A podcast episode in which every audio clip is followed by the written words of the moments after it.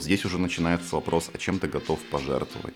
То есть либо тебе какой-то комфорт и семья, это одно. А другое дело это с голой жопой куда-то ехать в лес, там снимать неделю.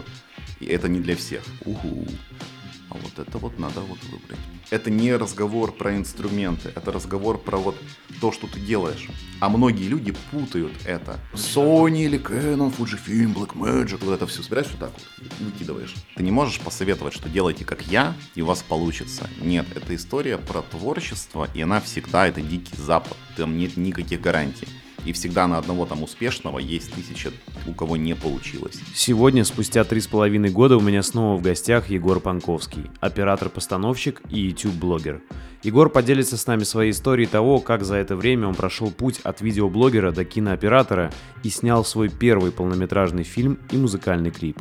Мы порассуждаем на тему жертв, которых требует искусство, как идти своим творческим путем, но при этом быть коммерчески успешным, и почему люди прячутся за техническими знаниями и инструментами, боясь заняться настоящим творчеством. Если вы хотите прослушать полную версию этого подкаста, которая вышла почти в два раза больше, чем это, где мы с Егором обсуждаем более технические моменты, связанные со съемкой кино, то вы можете сделать это на моем бусте. Также я прошу подписаться на мой телеграм-канал. Приятного просмотра и прослушивания. Сколько лет ты до этого посещения не был в России? Вот это мне интересно. А, шесть лет я живу в Японии. У меня было два посещения России, но это были скорее нативные такие поездки в больницу по две недели на обследование в Хабаровск. Угу. Просто это проще обследоваться в России, это дешевле, во всех смыслах это качественнее, чем в Японии. Даже в Японии тебя не долечивают, если ты иностранец, там очень сложно. А, поэтому вот то, что сейчас, угу. я с августа в России сняли фильм, сняли клип, об этом позже можем поговорить. Угу, это для меня первый опыт работы именно в России. В той в сфере, кино. чем я занимаюсь. Да. да, вообще типа с визуалом, с видео. Я никогда в России не снимал. Ну, до этого я там, если не считать совсем, когда я начинал, это свадьбы, утренники, угу. корпоративы, а, то первый год с камерой я потом переехал в Японию. И вот что для тебя за эти шесть лет изменилось в России? Ты что-то заметил? Хотя ты по новым местам путешествуешь, да, по городам, где ты не был, но все равно, может, ты что-то почувствовал? Да, я впервые посетил Москву, я впервые посетил Питер. А, Великий Новгород. Кроме Хабаровска нигде не был. Великий Новгород. И, естественно, для меня все это еще через призму друзей, потому что место ценно людьми, с которыми ты там живешь. То есть какое бы место прекрасно не было, если ты один, тебе как бы оно быстро надоест и вымотает. А здесь я в компании своих близких людей, вот Костя режиссер, вот у нас очень дружная команда, и мы, кстати, ни разу не виделись вживую ни с кем. Так получилось, что мы все приехали, как бы удаленно знакомые там из Дискорда. Это очень необычная ситуация. Много лет общения. Да. А, вот, и поэтому мне очень нравится Великий Новгород. Это маленький такой вайп у него приятный провинциального города. А Москва, она своеобразная. Это у меня был первый день в Москве и это была моя фан-встреча на ВДНХ. Ты, наверное, офигел в плане народу. Это было странно, я не понимал, как вообще, зачем, что такое фан-встреча, и кто такой я, какие у меня могут быть фаны. Ну, скорее mm-hmm. это была, была сходка, наверное, так будет приятнее называть, чем фан-встреча. Mm-hmm. Вот, я говорю, я же не из Black Star, чуваки, кто я такой. Вот, а организатор этого был Денис, который в ВидМК делает, mm-hmm. вот, где я был в Питере. Соответственно, пришел полный зал, там больше ста человек – все очень заряжены, и они пришли именно на меня, что мне было очень лестно. Потому что, как ты понял, YouTube для меня это вот такой фан, а, которым я занимаюсь просто потому, что я могу. У меня mm-hmm. есть время на это.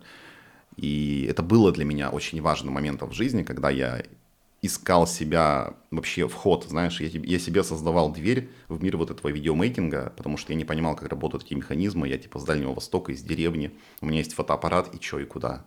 А я хочу снимать уже что-то серьезное, а не там детские сады. И для меня этим стал YouTube. То есть я буквально как факелом махал в темноте, что mm-hmm. вот я есть, обозначал себя, mm-hmm. что чуваки, я могу, вот у меня есть камера, я классно снимаю, задача была в этом. Хотя я, я себе ее так никогда не формулировал, это уже сейчас, спустя время я понимаю, зачем я этим занимался.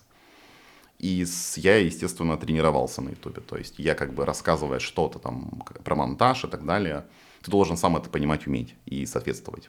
И это была такая мощная в течение пяти лет прокачка. Как в плане профессиональных навыков, так и в плане просто человеческих общения, вот так вот поговорить на камеру, это отдельный навык. Угу. Я это в себе воспитывал. И вот у меня как раз я это думал попозже про это, но раз мы уже начали, то есть, получается, ты это относишь как пройденный этап э, какой-то, или все-таки ты хочешь совмещать, продолжать, знаешь? YouTube? И, YouTube, да. Не, я его буду делать. Вот я буквально, вот видел, снимаю влоги, да. и это в формате... Я хочу показывать жизнь, а, которая у меня появилась. То есть, если до этого я делал YouTube в Японии в изоляции, в формате того, что я сижу в комнате и как бы в рамках нее только что-то делаю, а Япония за фоном для меня не существует. То есть сейчас для меня есть э, жизнь, есть люди. Вот мы там снимали кино, мы поехали на локацию, как мы это делали, что было между этим, как мы ходили там, как, как мы организовывали быт. Это все интересно. Это не, это не то, чтобы нужно, но это интересно тем, кто вот хочет погрузиться и лучше узнать. Ты тут как раз, да, вспоминаешь себя, да, чувака, который был там без связи и, Кстати, и да. не знал, как с чего начать, и тут, как сказать, можно сказать, дань отдаешь тем, кто сейчас в такой ситуации, и зато они смогут посмотреть, как это в реальности через твои влоги, да? Можно да, да, да, да, да. То есть, что все обычные люди, все это делается через знакомство, через дружбу, и часто делается без денег. Просто потому что мы можем, вот мы хотим, и мы делаем. А деньги, они как бы, если появились, классно. Мы можем сделать кино, например, на эти деньги. Но не было бы этих денег, мы бы все равно что-то делали, вот, Мгм. чем Круто. сейчас занимаемся. Получается, сейчас, э, если какой-то был период, что YouTube это прям был фокус у тебя, да, ну ты реально делал там туториалы и так далее, то сейчас это будет как дополнение к твоей основной деятельности уже именно как в кинопроизводстве, да? Как Так? оператора, да. То есть я себя уже последние года три с момента, как я рос на Ютубе, и у меня был преподава- опыт преподавания видеомонтажа в онлайн-школе Кайна. Женя, привет. Она существует еще? Она существует, это уже онлайн-университет, это все там со всеми там лицензиями, очень крупный проект. Э, Они делают обучение 3D в блендере. Там преподавательский состав, очень сильная подготовка там именно и от джуниоров да, и до сеньоров. И это люди, кто работает реально потом в геймдеве, это прям очень Круто. серьезно все выросли. Но видеомейкинг там как бы уже все, его нет. Понял. А начиналось все именно с видеомейкинга, как бы это делали мы, по факту, несколько лет. И потом я очень выгорел на почве образования. Я понял, что а, первые несколько лет мы работали так, что я не взаимодействовал с аудиторией, с учениками никак. Мгм, То есть была техподдержка, и на ней было общение, вопросы продаж и так далее, а я делал контент. Мне это было приятно. И в какой-то момент мы запустили менторство. Это когда ты берешь типа, отдельно еще небольшую группу людей за доп. плату, с которыми ты уже персонально занимаешься. И там была задача такая, что они должны снять собственное видео. Спустя несколько месяцев снять собственное видео.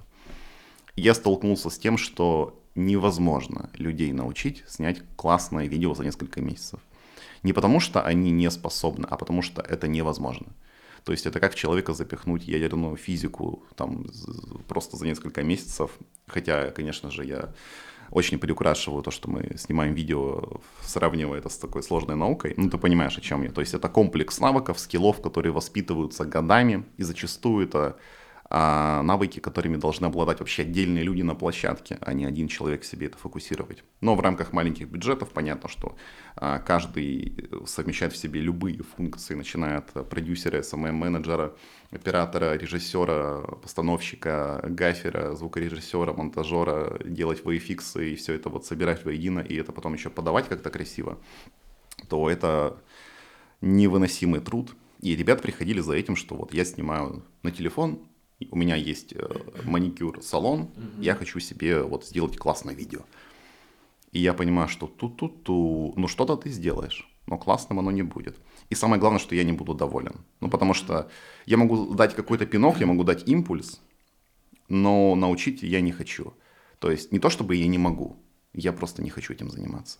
Это, это очень невыносимо. Ты это ответил себе вот через пару лет, да, ты этим занимался? Да, да, получается? да. То есть это был период 2019-2020 год. Слушай, я вот к обучению, знаешь, как видишь, я же в обучении надолго застрял. Короче, у нас как, э, у нас была сначала веб-студия, и потом мы начали YouTube делать для веб-студии, и это выросло в школу программирования. В итоге сейчас я на этапе выхода из этого проекта, и, соответственно, но я в себе открыл благодаря этому проекту способности, что оказывается, я умею объяснять сложные вещи простым языком, и людям заходят, и они понимают и учатся. И вот это точно я открыл себе благодаря Мгм. этому. И я понял, что ну, это точно крутая... Одна из моих сильных сторон, которую я не знал. И мысль моя такая, что все-таки есть, знаешь, вот это постоянная э, в голове мысль, что типа есть чуваки, которые делают, э, а есть чуваки, которые учат. И редко бывает, что тот, кто да. учит и делает в одном лице, редко. И реально учить это отдельный мир. Ну, то есть это прям тоже этому ну, ну, отдельная вообще профессия. И, соответственно, в какой-то момент точно надо выбрать, да. Ты либо учишь, либо делаешь. Сто процентов. Я столкнулся с тем, что я, я могу научить, то есть я понимаю, как объяснить уже, и у меня получается. Но я не хочу, потому что мне нужно все свое время отдать этому. Да. А я хочу расти. Я понимаю, что у меня сейчас есть амбиция, есть энергия на это и барахтаться, вот, окружив себя вот вечными студентами, но это путь тебя быть таким же студентом, типа главным среди студентов, это не то, чего я хочу. Угу. Я хочу быть оператором, я хочу быть классным оператором, я хочу быть режиссером, я хочу участвовать в крупных движах. Вот, я это вижу себя там, но это невозможно совмещать. Вот, я такой, все, чуваки, я устал, давайте доделаем то, что мы сейчас запустили, и я ухожу. Вот, и мы очень плавно, мирно разошлись. Вот, и у них все пошло хорошо, и у меня свой путь. И это было сложно перепрыгнуть, потому что ты привыкаешь к этому годами. То есть тебе платят зарплату, ты понимаешь, как это вот стабильность какой какая есть, и в целом как бы все прикольно, ты чем-то занимаешься, тебя знают. А здесь ты как бы прыгаешь в никуда, ты такой, чуваки, привет, я оператор, можно я вот у вас тут поснимаю, можно? Они такие, а что ты делал? Ну и вот я научил 100 тысяч человек монтировать видео для Ютуба. Они такие, ну классно, ну типа, ты, ты вообще никто к нам вот сюда, зачем? То есть, чем мы тебе будем? У нас там операторы свои есть и так далее. И это этап, когда ты себя меняешь. Ты меняешь себя, ты себя переформатируешь, и ты себя уже подаешь по-другому. Не как типа там блогера, как там видеомейкера, как там чувак-оператор, у которого техника. И ты уже вот эти хардскиллы, короче, затачиваешь в себя попутно делая, естественно, свои проекты, просто чтобы показывать, что я не на словах, а вот у меня есть видео такое, пау, пау, пау, пау, пау, вот это я сделал, срежиссировал, тут я ставил свет, тут все, делаешь себе сайт, и с этим уже как бы суешься. И я просто, знаешь, если закончить тему обучения, я прекрасно понимаю, что ты говоришь. Э, но, как сказать, ты в целом к этому относишься так, наверное, да? Типа, ты не закрыл дверь, что ты можешь же иногда там, не знаю, какие-то лекции проводить, можешь семинары проводить, mm-hmm. можешь даже сделать какой-нибудь там, не знаю, э, когда-нибудь в будущем там упакуешь свой опыт и что-то, ну, понимаешь, ну, чем-то поделишься, могу... почему бы и нет. То есть я к тому, что мне кажется, я вот точно согласен, что вот, знаешь, в разные этапы жизни надо сделать разные решения, да, и вот в тот этап жизни, допустим, ты нарабатывал скиллы, ты обучал. Это, кстати, наработать скиллы э, через обучение, это вообще топовый путь, uh-huh. на мой взгляд. Это супер быстрый. То есть ты, э, уча других, сам очень много прокачиваешь Сто процентов. Вот. А потом ты понимаешь, теперь, э, теперь я на том этапе, когда я не хочу учить, а хочу набираться более ну, вот этого сложного опыта, который не получишь ни в другом, как на площадке, да. А потом в какой-то момент, может, ты скажешь, ой, я хочу немножко отдохнуть, и вот там взял свой опыт, там, не знаю, там, к примеру, там, через 10 лет, ты там уже 10 лет режиссер, и такой, вот, я решил поделиться своим опытом режиссерским, там, или книгу написал, или курс сделал. Это, Это тоже нормально. Конечно. Я к тому, что, мне кажется, главное, знаешь что, не выжимать из себя, типа в стиле, вот если ты выбрал Э, к примеру, вот, э, вот мне кажется, ты все вовремя сделал. Ты понял, что все, ты рассказал все, что ты знаешь, а угу. дальше тебе нужен новый опыт. Да. Вот, да, и ты пошел так. его добывать. Вот у меня просто похожие мысли, знаешь, какие я вот уже там три года медленно очень делаю, я надеюсь, доделаю в этом году э, свой курс, вот про свой опыт рассказать, угу. типа там про подкастинг, про YouTube и так далее. Но я четко уже понимаю, что я вот, грубо говоря, я, я хочу это упаковать, выложить, и идти дальше. То есть я не хочу застревать в этом, типа становиться чуваком, который там проводит 50-й поток э, одного и того же курса, понимаешь, да? То есть это... я рассчитываю это так в стиле, это просто будет какая-то подушка видно. приятная, и хочу дальше идти. Когда человек устает, ему не нравится то, чем он занимается, это, это видно всем. Да. То да. есть он может сам это не видеть, но это все это ощущается. Потому что должна быть энергия, должен быть вот драйв, это должно быть от души, это весело, это вот ты понимаешь, зачем ты пришел обучаться. И я сам как бы хожу обучаться. Ну, я на одном был курсе всего. А у Андрея Бекренева, это да. Энбери канал на Ютубе. Кстати, вот. он мне эту книжку подарил, которую про синематограф. Кайф. Вот, он сильный очень, как оператор-постановщик, гафер. Он, я много чего почерпнул. Скорее, хотел подтвердить э, то, что я уже знаю. Чтобы мне кто-то более опытный сказал, что, чувак, все правильно mm делаешь. Все знаешь, как вот оно есть. Круто. Потому что, опять-таки, весь мой опыт, которым я обладал, он был получен вот из каких-то источников в интернете, где-то я посмотрел, Без знаю. живого общения. Я, то есть это теори, теорем, ну, теория без э, практики, не подкрепленная ничем. И вот ты, как сказать, вот это ты расскажи, вот сейчас ты когда снимал фильм, ты какую, какой получил опыт и уверенность? Э, ты подтвердил свою уверенность или наоборот, знаешь, там ожидание реальности в чем-то растерялся, не знаю, или понял, что немножко по-другому Кстати, все? не было ни одного момента, что мы там растерялись. То есть сто процентов я подтвердил то, что как бы тот вопрос, который я сам себе задавал, а ну, могу ли я вывести кино? Или могу ли я вывести клип? Типа, не просто клип какой-то, а вот для большого артиста уровня Димы Хаски. Типа, могу. Получается, что могу, что и все, что я рассказывал, да, как бы это сейчас подкрепляется вот какими-то такими практиками, что вот сделал, Факт. сделал такие, это, это большие кейсы, то есть да. это нельзя не признавать. Я такой, блин, класс, хочу вот так жить, хочу теперь снимать много кино, и вот мы сейчас будем работать в таком формате, что мы каждый год будем снимать по фильму. Вот на следующее лето мы запланировали новый полный, а, полный метр. А по клипам вот сейчас нужно закончить вообще все, что мы набрали на себя на пост, то есть монтаж фильма, клипа, и прорабатывать следующий проект. Но вот пока я здесь в России, прямо сейчас, в этот момент, мы думаем над следующим либо клипом, либо какая-то коммерция, вот то, что я чем тебе говорил. Слушай, а вот как смотри, вот все-таки ты человек э, э, с особенным путем, у тебя есть 100%. и YouTube, есть там и Boosty, и вот э, плюс Япония как бы дает тоже, я думаю, свою харизму, атмосферу всему. Угу. Короче, я к тому, что у тебя есть какая-то хоть подушка, да, в стиле там того же YouTube, Boosty. А вот э, и ты как бы в целом, может быть, там, знаешь, где-то придется подужаться скромно, но за этот год вот, чисто там, грубо говоря, работы над фильмом, да, угу. ты сможешь, наверное, все. Ну, короче, у меня пока нет сомнений, что ты сможешь все это пережить нормально. Может, где-то там подэкономить придется, ну все.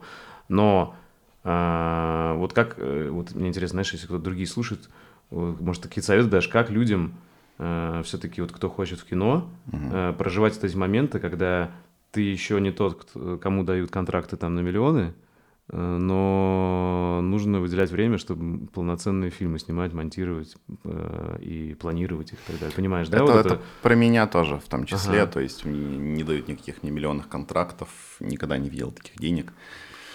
А здесь история, что это нужно много работать, как бы это ни звучало. То есть буквально вот несколько... Когда вчера мы ходили на студию к ребятам, продакшн у них. Они mm-hmm. занимаются трансляциями, онлайн, прямые эфиры, у них огромные зеленые циклорамы.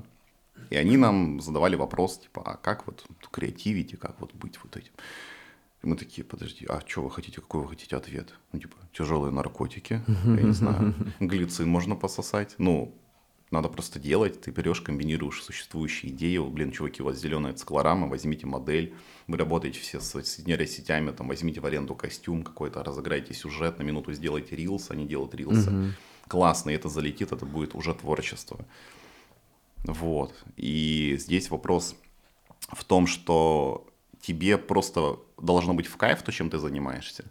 И ты не должен думать о стороне, скорее, финансовой. Хотя это звучит очень так авантюрно, я понимаю. Mm-hmm. Не думая о деньгах, типа, а как мне кормить семью, типа, быть себе обеспечить. Вот здесь уже начинается вопрос, а чем ты готов пожертвовать.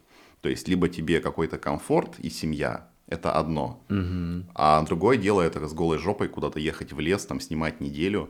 И это не для всех. Это сто процентов очень такой аскетичный путь, где ты как фанатик, вот именно хорошее слово, ты фанатично идешь и видишь это дело, и ты понимаешь, что я в нем. И я в нем хочу быть как минимум не хуже вот этих пацанов, а вообще типа хочу всех перепрыгнуть вот, mm-hmm, выше головы, mm-hmm, что-то сделать. И у таких людей получается. То есть это вопрос о том, что ты еще должен быть активный социально, то есть о тебе просто должны все знать. То есть, что ты есть вот такой оператор. Ты обозначаешься в соцсетях, ты пишешь всеми, со всеми знакомишься, ты приходишь на какие-то сходки. И вот и такие люди попадали к нам на площадку. То есть у нас на фильме были хелперы, кто ехал с других городов, они сами себе снимали жилье, они, ты видел, пацаны там засыкают стенды, копают mm-hmm. могилы, и все это не за деньги, mm-hmm. чтобы ты понимал. Mm-hmm. И кто может сказать, ну, типа, ездите на чужих, типа, шеях, ну, как бы, ну да, а другого варианта-то нет. Им в кайф, типа, и они получают опыт. И потом у них уже будет проект, где вот они участвовали, они могут также показывать, что вот я... Кто-то там приехал хелпером и ехал светотехником, у нас был такой парень. Его гаферы взяли к себе в команду. Угу. И на клипе у нас был чувак Миша, кто приехал а, сначала на мою встречу в Москве из Владимира он приехал. Он говорит, у меня своя тачка, у меня объективы, а ему 20 лет. Угу. Но он занимается тем, что он с 10 лет собирает, короче, пересобирает объективы, ему это очень интересно, Офигеть. он покупает старые какие-то убитые советские кинообъективы, их а, обслуживает, и потом на них снимает. Вот, э, и они были у нас на анам, клипе. Аноморфот Нет, у нас не, не было аноморфота, то есть я хотел на клипе снимать вот аноморфот, длинное. да. Я от него отказался в последний момент, а. потому что это 4 дня дикой вообще натуры, то есть мы бегали по, по, по реке, я вот в таком рыболовном комбинезоне хожу, таскаю лодку и мне нужно как бы изумиться и постоянно быть в динамике, я понимаю, что это не уже история про аноморфот вообще. Ты можешь просто просрать момент. Да, да, а просто у него вот этот чувак приехал, и у него был парк советских кинообъективов, типа Ленар 40-165, а МТО 500 зеркальный, вот такой барабан. Там был 1000 миллиметров объектив, он просто нам не встал в рик, mm-hmm. типа, ну это слишком уже. И, и ты воспользовался ими, да? Ими я снимал почти только на них. То есть там был фишай, на который снимали клипы Оксимирона 8 мм. Там, ну, я сам собрал объектив себе под... Э, ну, как собрал? Купил, э, и мне мастер его переделал. То есть это парфокальный Canon FD35-105, э, который условно парфокальный на открытой дырке. Что значит парфокальный, кстати? Парфокальный, да. когда ты меняешь фокусное расстояние на зуме, у тебя фокус остается на месте. А, То есть ты, круто, допустим, круто. сделал крупняк, навел фокус, потом делаешь максимальный отъезд, а у тебя фокус все еще на человеке остается. Круто, понял? круто, круто. Можно делать вот эти да, прикольные да, зумы. Да, да, да. В стиле всегда, того же в стиле Тарантино. того же, да, Тарантино, да, или да. вот Ладо как снимал на Хаски на пленку, вот, ага. на 16 мм снимали. Вот такие штуки тоже очень любят. Круто. Вот. Мне этот объектив, получается, мастер в Воронеже пересобрал, поменял ему механику, там лепестки, заменил байонет с FD на EF, вставил туда чип, чтобы он нативно на камерах Canon Мощно. определял дырку. Вот. И, в общем, теперь это вот у меня есть такой классный, очень плавный профокальный объектив, который стоит не 250 тысяч, а 25 тысяч. Мне все вышло его купить и вот это Круто, круто. Сделать. Это, кстати, вот огромные плюсы России и постсоветского пространства, что у нас есть вот такие и умельцы, и такая техника, да, стала, с которой Да, да, да. И то есть нам в России, ну, я говорю даже не про Россию конкретно, а ага. а про вот СНГ. Да, да. Так как мы голодны, у нас никогда ничего не было. А люди, люди мультизадачные, во-первых, дико, они сумасшедшие. То есть ты можешь сочетать в себе миллион навыков, то, что невозможно за границей. То есть японцы, они вот не такие, они однонаправленные, у них вот такие шоры. Если им нужно снять типа рекламу воды на 30 секунд, они для этого никак мы просто выйдут на улицу, возьмут модели, подснимут вот здесь, подворуются, вот это все, там команда 5 человек, и вы сняли. Там перекроют улицу, нужно разрешение от полиции, от администрации, закроют дорогу, поставят огромные вот такие тенты, чтобы не было видно, что происходит, огромные световые приборы, прожекторы, все это привезут тачки, будет стоять караван из автомобилей, команда человек 150 соберется, чтобы сделать вот это. Погнали. Угу. Она пробежала 30 секунд, все, снято. Вот они это могут. Они, угу. видишь, в чем прикол? Они снимают либо очень плохо и дешево, либо очень круто и дорого. А какого-то среднего да. сегмента нет, и его заполняем мы, понаехавшие иностранцы из отовсюду, из СНГ, из Гавайев, пацаны, из Англии, из Франции, с Америки. Вот просто какие-то голодные ребята, кто вот так же там пытается себя найти. А Япония, она удивительная. Ты уже немножко с темы соскочил. Да, да давай про поговорим Японию. про Японию, это интересно. Вот. Да. Потом вернемся к кино. Вот. Давай сейчас про кино закончим. Давай, давай. А, про возможности, которые есть у нас. То есть пока мы там живя за границей, пытаемся пробить невидимые стены в виде административных сложностей, организационных, логистических, там, языковой барьер. Все это стоит абсолютно других денег, и привлечь такие инвестиции это уже сильно сложнее. Здесь можно просто это делать вот так и обгонять всех.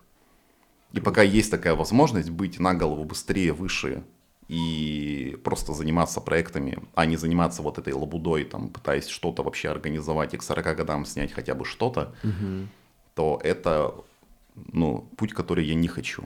Вот я хочу здесь просто э, среди людей, с кем я могу общаться на одном со мной языке, в этой культуре, имея возможность подключить людей там и не за деньги, за идею, за минимальные деньги, где-то что-то найти, подсуетить. Вот здесь я могу этим заниматься. Круто. И давай тогда сейчас к кино обязательно вернемся, но раз ты вот сам как раз поднял эту разницу там Японии и России, да, интересно чуть-чуть про это поговорить. Мгм. Ты как в итоге хочешь жить на две страны? Э, Вот какой у тебя сейчас план? Ну, Или пока- хочешь выбрать что-то? Пока, Мгм. да, пока я живу, у меня жена в Японии, она работает, типа, а- архитектор-дизайнер в офисе, и это я фрилансер, поэтому я могу путешествовать тут поработать, там позаниматься. Мгм. А там у нас быт, быт комфортный, но это тот момент, когда ты сам себе задаешь вопрос, а типа, а что я хочу от жизни? То есть, либо я сейчас комфортно, просто как чувак из Ютуба, живу в Японии, что-то там суечусь, мелькаю, либо я приезжаю сюда, жертвую каким-то комфортом, но становлюсь кем-то большим. Вот, и такой уже, угу, а вот это вот надо вот выбрать. И пока я одной ногой там-там, А ты долго расскажи про этот выбор? Все-таки ты решался, думал? Или ты все-таки или вот так решил? Сейчас звучит как будто я, быстро. да? я решил, когда я понял, что вот этот проект наш, полный метр, который все-таки он обрастает мясом, и это не просто какая-то фантазия, а это настоящий фильм. Можно сделать прямо на кино, подключить людей, огромная команда. И я такой, все, у меня сомнений не осталось, надо быть здесь. А я хотел быть в России еще и в том году, весной. А наш друг Антон Мус, он э, дебютировал как режиссер фильма «На ощупь». В России вышел такой С фильм. Нагиевым, да? С Нагиевым, где он с седыми смешными волосами, с, с белыми глазами, плетется по лесу от медведя. У На него- вдохновение он был вторым режиссером, да? Да, да. У Нагиева идеально белые зубы, он кричит в лесу, он там прокурор на пенсии. Во флэшбэках он снимается в своем пальто, которое он привез из Турции. Ну, то есть это не тот фильм, который должен был быть изначально. Но это не обсуждение этого фильма уже. Да, да, я понял. В общем, там сильно его перелопатили, изменили. И э, я должен был снимать бэкстейдж этого всего проекта, то есть э, срежиссировать документалку о том, как это все создавалось. Вот. Но когда начались какие-то странные события весной, там, мобилизация и так далее, просто живя за границей, ты такой, вау, какой это происходит вообще сюр. Типа, и как будто лучше я не поеду. И мы посовещались с женой, мы посовещались с ребятами, я сказал, чуваки, пока вот нет. Они сказали, мы тебя прекрасно понимаем, типа, на твоем месте сделай это то же самое. Это не то, чтобы какая-то была супер важная позиция. То есть это не стоило возможных там рисков. Сейчас ситуация другая. То есть все как будто вся паника, она как бы стихла, все, люди уже все поняли в целом, понимают, что жизнь она продолжается. То есть нужно заниматься своим делом, стараться вот так вот от всех событий как-то шорами прикрыться и как- как-то жить эту жизнь дальше. Вот. И тем более искусство, творчество, оно было всегда. Оно создавалось независимо от того, что там делают политики, выясняют Да. отношения и так далее. Эта история не про это. У нас фильм вообще про 1895 год. Это вот тот был? Да, который- вдохновение. Да, Вот где-то тоже был. да. И э, 19. этот год был очень важен. И это очень символичный год, потому что это и возраст, типа мне 30 лет. И как будто я к этому всю жизнь шел, по крайней мере, последние 6 лет, когда я понял, что я хочу снимать видео. Мгм.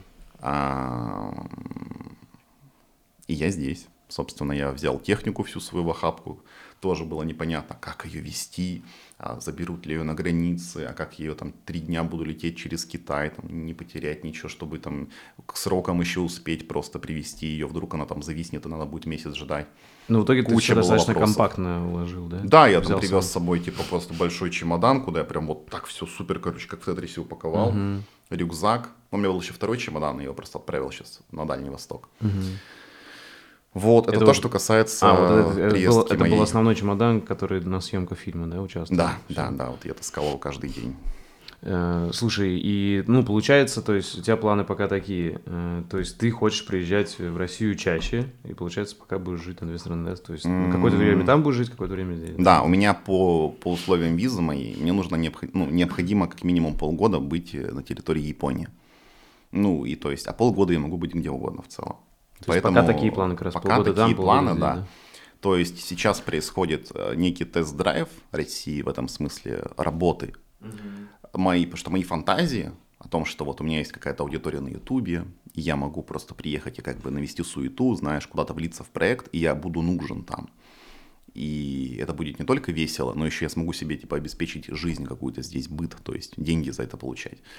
Вот, вот эти мои фантазии, сейчас они как бы сталкиваются с реальностью, и я понимаю как бы, а есть ли здесь реально работа, есть ли смысл, допустим, перевозить жену сюда и как бы уже жить здесь, заниматься. И ты, как сказать, это сейчас в процессе, сейчас это ответа не найден еще. Ты пока в процессе, да, пока да. да. То есть я сто процентов понимаю, что вот этот режим командировочный, он идеален для меня, то есть я могу быть и там, и там, но именно жить эм, в среде мне комфортно здесь, потому что язык.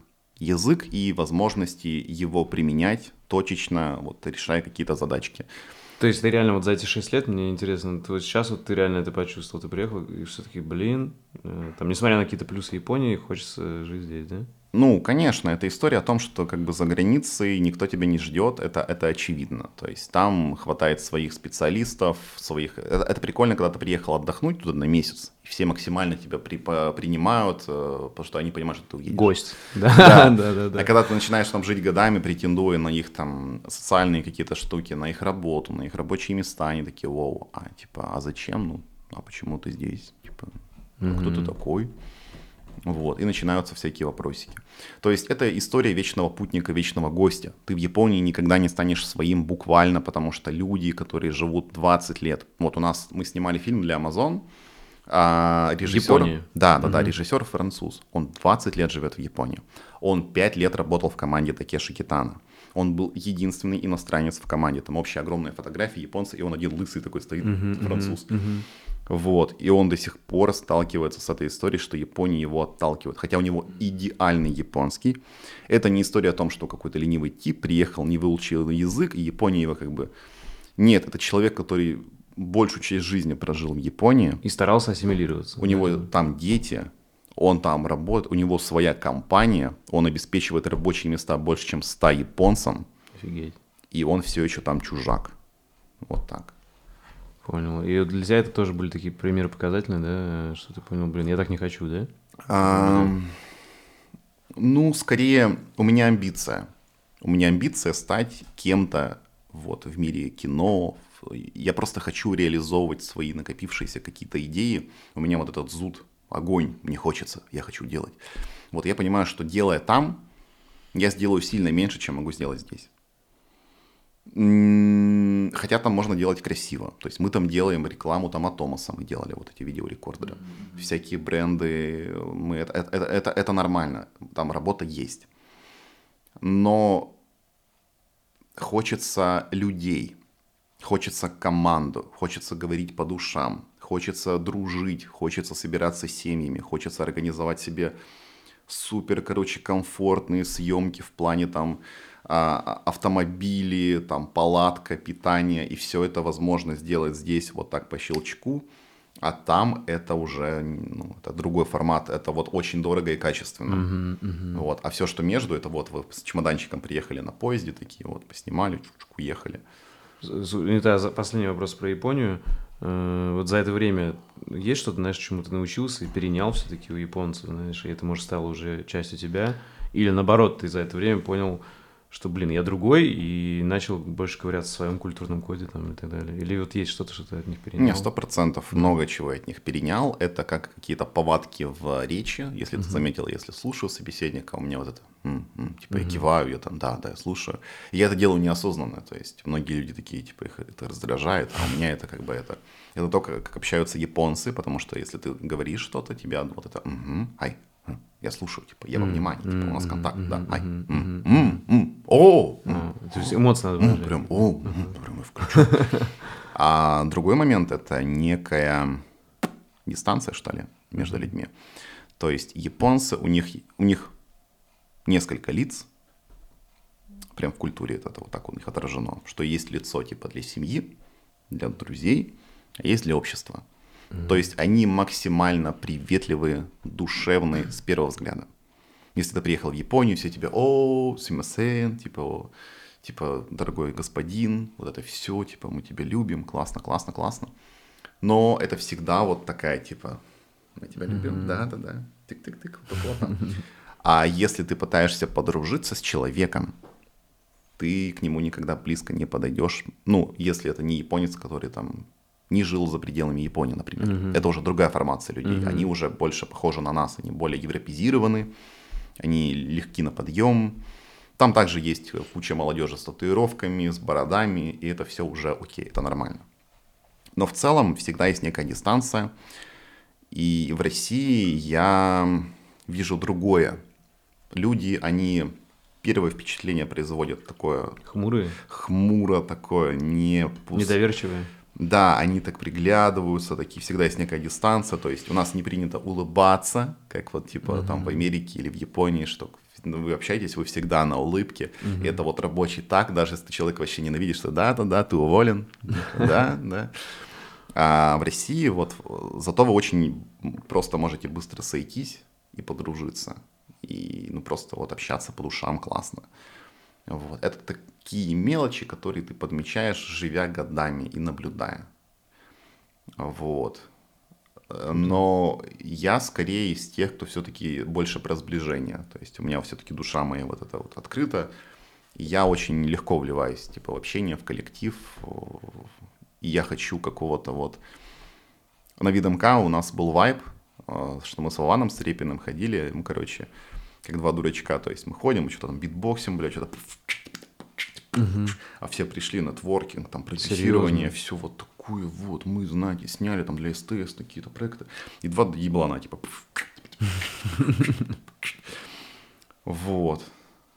И ты вот, ну, хотел что-то сказать про этот вайп, наверное. Ну, тут как будто история не а, заканчивается. Это типа скорее про какую-то энергию, которую хочется вот выплескивать, и она такая дурашливая, она и только вот с какими-то особенными людьми это можно делать. Понял. С такими же, в ком ты отражаешься. Вот, вот у нас Слушай, мы клип делали на высоких энергиях вот с Вованом Репиным тоже. Вообще... Я не помню, к чему я начал разгон про это, но... Вообще, если честно, я вот даже сейчас, когда готовился к подкасту, пересмотрел еще твои старые видосы, там, пятилетней давности. Угу. И я, честно, в тебе все время видел вот эту вот легкость, легкость жизни, и это крутое, крутое качество. Но мне лично очень симпатизирует, что ты и в первых видосах своих ты угораешь, такие шутки вставляешь там. Mm. Э, mm. Многие шутки мне близки. Там, э, Слушай, все, это... все вот такие, знаешь, ну, я это называю просто грубый пацанский юмор, потому что mm-hmm. я там со спального района тоже и так далее. И мне они нравятся. То есть, ну, я сам такие, вот, просто я, а, у меня все-таки, знаешь, какой-то... Я вот как-то зашел в струю, типа, серьезного контента uh-huh. и так далее. И я как будто, знаешь, э, вообще не понимаю... Ну, то есть, Короче, для меня юмор это какая-то такая интимная штука, mm-hmm. которую я не готов со всеми делить. Я не очень понимаю, типа, э, как сказать. Э, вот если бы я угорал вот так э, на камеру, короче, мне пока это как-то вот неловко. Типа, а мне нравится, у тебя это с самого начала было, на мой взгляд, очень естественно. То есть mm-hmm. э, я очень к тому, что мне кажется, у тебя это и не изменилось. Это реально часть тебя, вот про юмор, про всякие приколы. Ну, юмор, он всегда присутствует, он скорее такой юмор, комедия ситуации, mm-hmm. наблюдения. А по поводу, кстати, вот пять лет назад, я вспоминаю себя все-таки... Э, кстати, ты тоже в очках еще пять лет назад. Да. Да. Я придерживался все-таки какой-то вот, какой-то, сам себе придумал образ, типа, что на ютубе вот, я такой, типа, всем привет, мы будем говорить, типа, об объективах. И вот я вот такой весь. На какой-то вот, на эмоции, на вот одной профессиональной. Mm-hmm, Там, если mm-hmm. где-то что-то проскакивало, видимо, да, я учился этому.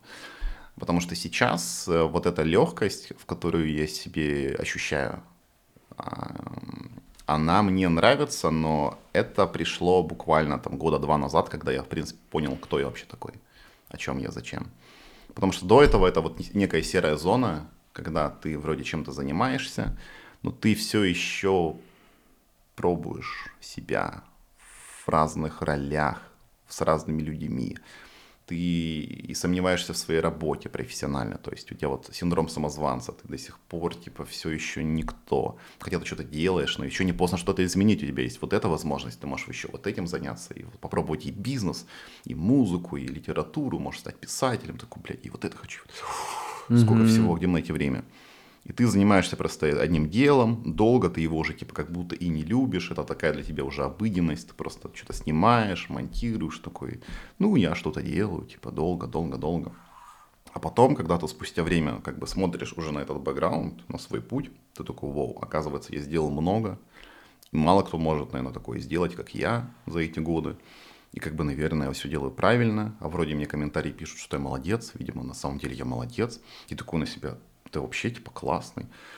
Вот. И ты такой, а, а у тебя просто в, в какой-то момент спадают вот эти шоры, ты такой, зачем я пытаюсь себя, ну, изобразить кого-то другого человека? Ну, типа, я вот такой, я не идеальный, я запятнаюсь, я иногда матерюсь, но мне комфортно. Я людей, кто матерится, тоже воспринимаю комфортно, и в целом это не история про то, чтобы себя искусственно ограничивать, чтобы иногда вот это вставить матюшок, так типа Иван Семенович, такие мы вот шальные. Нет, это естественно, если ты Короче, это должно быть натурально. Это некий, понимаешь? Мне тоже, знаешь, когда спрашивают, типа, смотри, у меня вот, э, просто про маг коротко скажу, э, у меня такая позиция, вот у меня все время было, знаешь, чтобы мне было не стыдно, что мой сын посмотрит, или да, ребенок, да, вот, да. поэтому я стараюсь не материться. Но если это естественно, если по-другому не сказать, ну, это жизнь, ну, понимаешь, да? То есть это я вот, короче, фильтр. я за то, чтобы это, то есть я к тому, что если ты можешь и ты чувак, у которого такой язык богатый, который может э, не заменить и, и также классно передать эмоцию, да. это круто. Но если у тебя, естественно, с матом, то тоже нормально. Это не должно быть так... просто потоком речи. Да, или слово паразит. Это Знаешь, скорее такой, здорово, Колян, ёпта, я тут да, вот, да, вот да, это, да, это фигня. Да, вот. да. А если это естественно, чтобы передать какую-то эмоцию, то, конечно. Это да. сразу как некий фильтр работает. Ты понимаешь, что всем угодить невозможно, все равно кто-то да. будет тебя не любить, кому-то ты будешь неприятен, то есть вот я уверен, кто-то напишет, что ты в очках-то, блядь, сидишь в помещении. Что, дурак, типа? А что ты кепку не снял?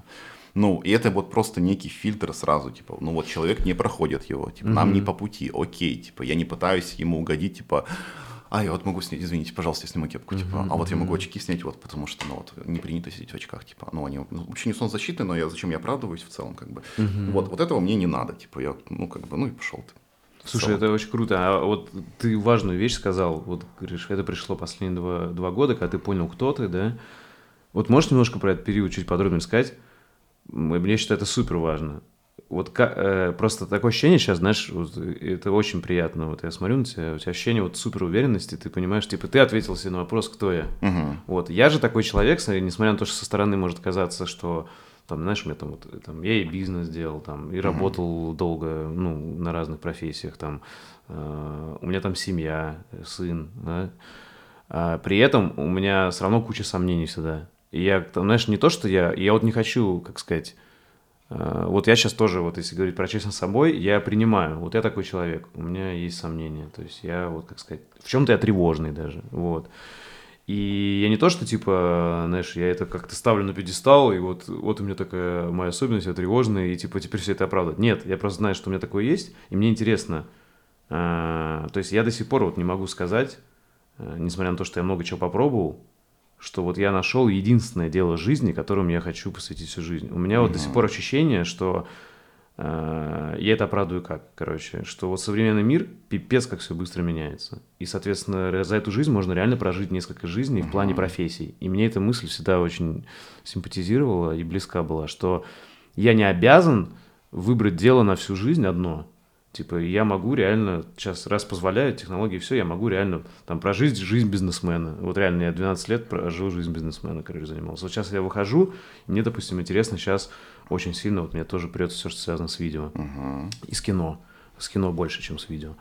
И я вот думаю, так что, это тоже нормально, вот такой путь, знаешь, вот я, получается, с одной стороны, я поздно начинаю, там, мне 35 скоро. С другой стороны, типа, почему бы и нет? То есть, вот, я, мог, я при этом я оставляю себе, знаешь, зазор, что а в 60 не захочется быть писателем. То есть, понимаешь, да, я вот стараюсь как-то снять себе вот это давление, что я должен выбрать на всю жизнь что-то одно и херачить. Uh-huh. Типа, и потому что, говорю, вот многие могут быть со стороны поступки даже нелогичные. Типа, по сути, вот э, я занимался долго бизнесом и IT, а сейчас я как бы отхожу от IT, когда все сюда ломятся типа, где здесь куча денег, IT, типа, там, отсрочка uh-huh. от мобилизации, все вообще, все хотят айтишниками стать, очень многие.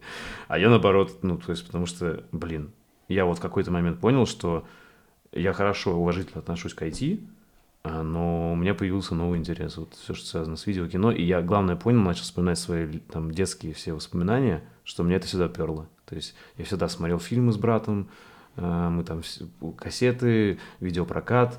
Я, короче, снимал, пробовал, когда первые какие-то мыльницы появлялись, мы угарные видосы в школе. Угу. То есть мне все время это было близко. И я вот понимаю, что это точно моя значительная часть, как бы сказать, одна из частей моей личности. Э, и, но при этом я оставляю, что я, может быть, еще в чем-то смогу себя реализовать. Вот у тебя как? У тебя вот получилось, что ты прям четко понял, вот видео и кино — это то, чему ты хочешь всю жизнь посвятить? Или ты тоже оставляешь, что, знаешь, а может мне еще что-то понравится? Потому что я знаю, ты человек с многими интересами. И геймдев тебе интересен, да, игры, и музыка. Угу. Вот к чему ты пришел?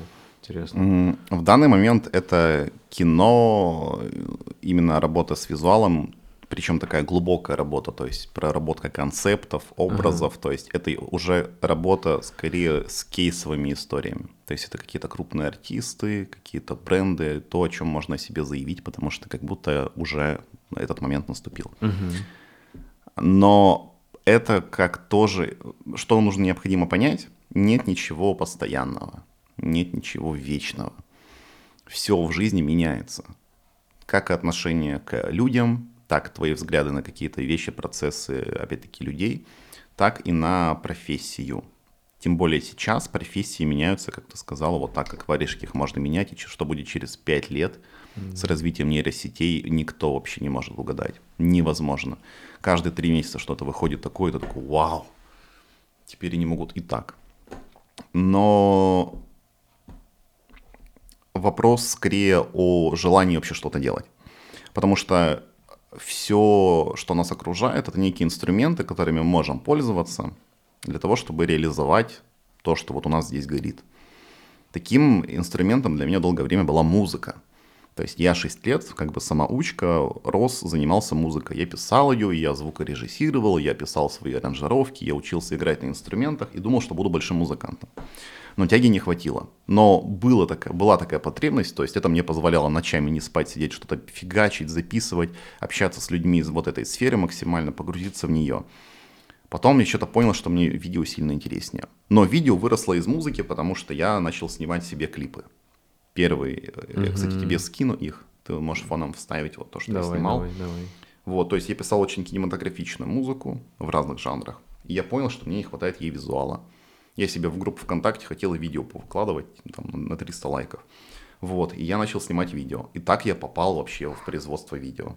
Вот отправная точка. То есть это не была история о том, что я хочу заработать знаешь, себе съемкой. И тогда ты там, и, и тогда это тоже не было, я хочу стать режиссером. Мне тоже впервые, не нет, было. конечно, впервые. Да. Я просто хотел снимать, и мне было интересно понять, как это делается, потому что музыку делать самому я уже понял. Я думаю, что видео это очень близко к этому монтаж, съемка, это все можно освоить самостоятельно. А я именно, так как я жил очень в ограниченных условиях в плане информации, в плане денег, у меня ничего не было, типа есть деревня вообще под Хабаровском, поселок, там не было людей, кто снимает кино, не было больших музыкантов, и все скиллы, которые я мог получить, я цеплялся за то, что я могу освоить сам. То есть, по факту, самообучение. Это очень важная часть моей жизни. Угу. Потому что у меня было много времени свободного, получается. Да, и ты выбрал там не бухать, не тусоваться. Да, а да, да, я именно сидел, да. я из тех людей, кто вот может сидеть очень долго, что-то осваивать тихонечко на кухне там и постепенно к чему-то придет. То есть я в себе это ощущаю, потому что я так уже несколько раз в жизни делал. Похожая и сейчас история. это видео. Но хотел бы я заниматься кино через 20 лет – и каким оно будет вообще кино это через 20 mm-hmm. лет, никто не знает, потому что все идет к тому, что у нас индивидуализация, мы будем нейросетями наслаивать чужие лица, в том числе свои. Актеры будут могут сервисы, быть где мы будем, да? конечно, да. будут сервисы, где мы будем выбирать, типа, я хочу было быть э, главным актером вот этого фильма. Загружаешь себя, все, ты в этом фильме сидишь, смотришь, кайфуешь, там, заплатил денег за подписку.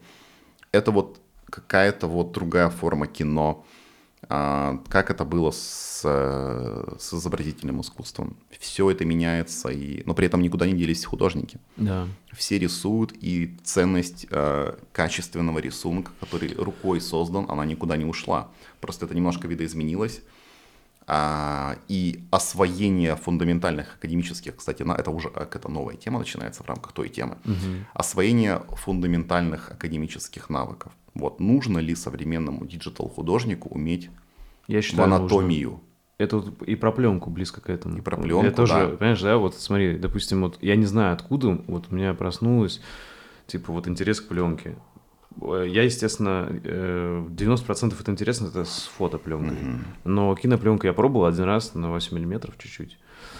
Э, и, ну, я просто понял, что как бы со стороны это может выглядеть вообще супер тупо. Чувак тратит деньги, типа на устаревшую технологию сидит, я же еще и сам проявлял, там ковырялся, там все.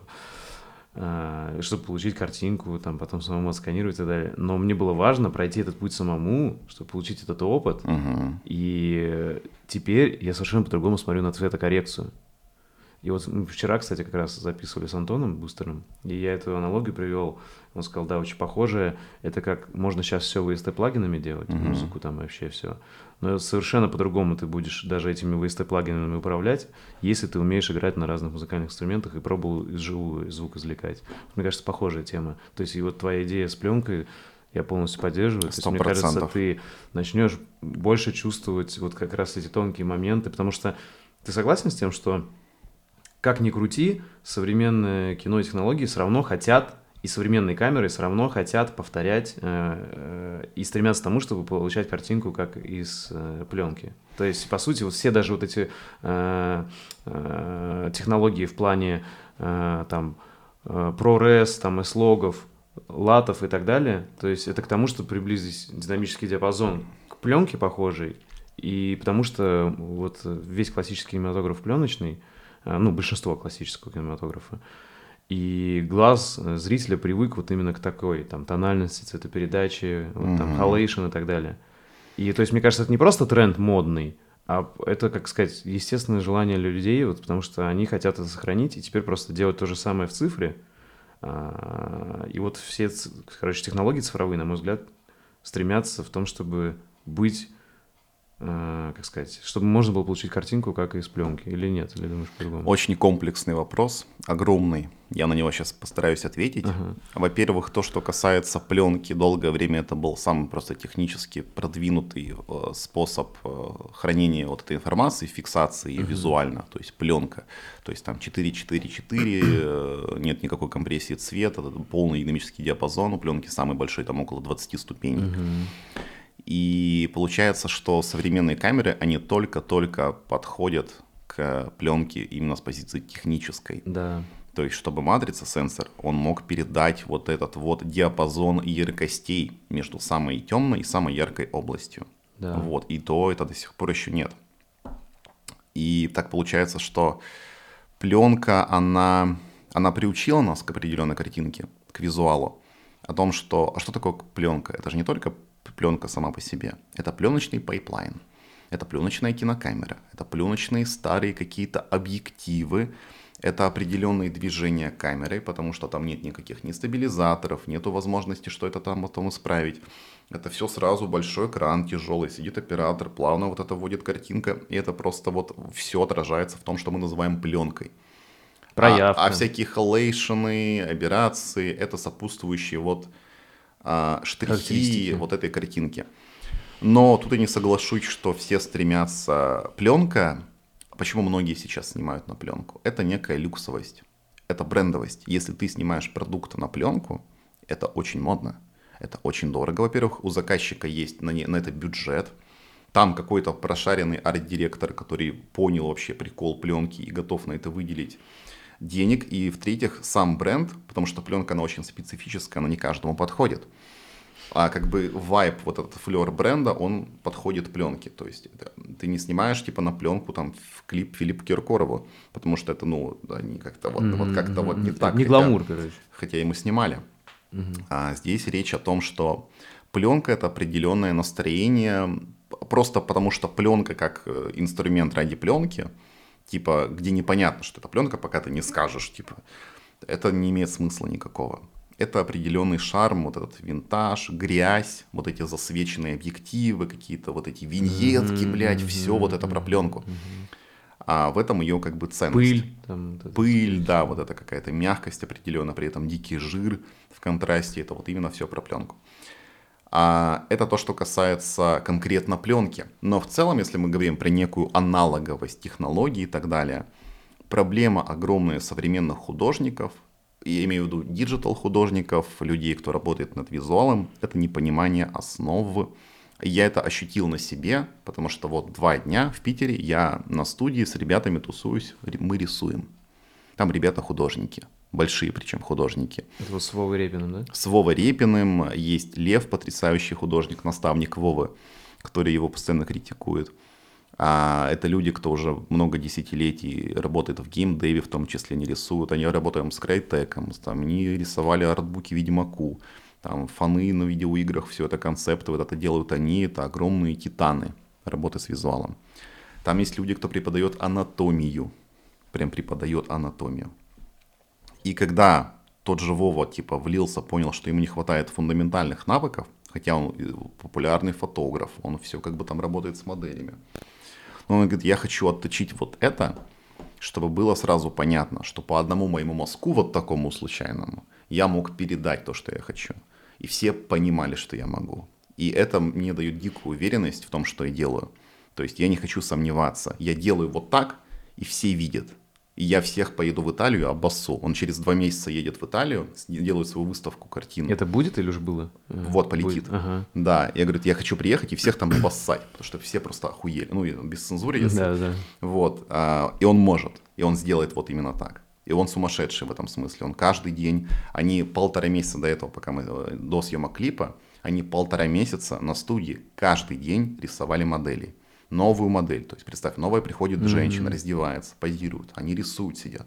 И там разные форматы, они рисуют То есть это подход, секунд. когда, знаешь, смотришь э, истории документальные или кино, или художественные про э, художников 19 века, как раз импрессионистов э, или постимпрессионистов, э, что вот многие э, именно тренировались постоянно на моделях живых, э, нарабатывали. А, да, это... То есть им не обязательно сейчас такой опыт иметь, но они хотят как раз, чтобы эту классику прочувствовать тоже, да? Это да, даже, да, это, это влияет. Я расскажу, как это угу. влияет. То есть они работают там по минуте, по три минуты, по пять. Они делают 40-секундные зарисовки. То есть представь, изобразить человека, передать его силуэт, объем за 40 секунд. Угу. Тебе нужно вот это сделать, и все, и оно работает. Это и тебе не нужно ничего лишнего. Это отдельный навык, на который многие забивают. То есть э, мы ходили вчера в музей на выставку Владимира Лебедева. Это советский художник. А он оформлял многие советские, в том числе сказки, обложки его они очень известные. И много-много просто рисовал. И он был один из немногих, кто до конца своей карьеры, для, до конца жизни практиковал короткие зарисовки, наброски там по 40 секунд, по минуте и так далее. И там висели вот вырезки из его каких-то альбомов, какие-то рисуночки. То есть это не полноценная была выставка, потому что у него в Третьяковке его работы и так далее. Это какие-то из дневников, то, что где-то лежало в папках там в дальнем углу. Вот это сейчас, естественно, обрело ценность, все это там висит. И ты можешь проследить, как вот он рисовал непринужденно. И это понимание объема, понимание массы, понимания композиции. А ты этого на самом деле не видишь. То есть вот я на себе понял, что я этого не вижу. Хотя я был уверен, что я это понимаю. То есть как это объем, я же типа оперпост, я там ставлю свет, я могу объяснить. Вот я на тебя смотрю, я понимаю, вот как объем, как свет повернуть тебя, там посадить и все. Но это иллюзия, я этого не понимаю. То есть пока я не сел и не понял, что мне нужно вот этот отпечаток своего сознания перенести типа на бумагу, я такой, а как, а как вот свет, а вот оказывается вот тут на кончике носа, типа, а вот тут глаза, а свет он вот здесь, оказывается, играет, типа вот, вот он так падает, а здесь вот нужно тень изобразить. И я такой, а я этого вообще не видел никогда в жизни, угу. по-другому. И понимание пластики, как повернуть тело человеческое так, чтобы это было красиво. Какая-то вот тут мышца, немножко складочка заиграла, и это уже красиво получилась линия.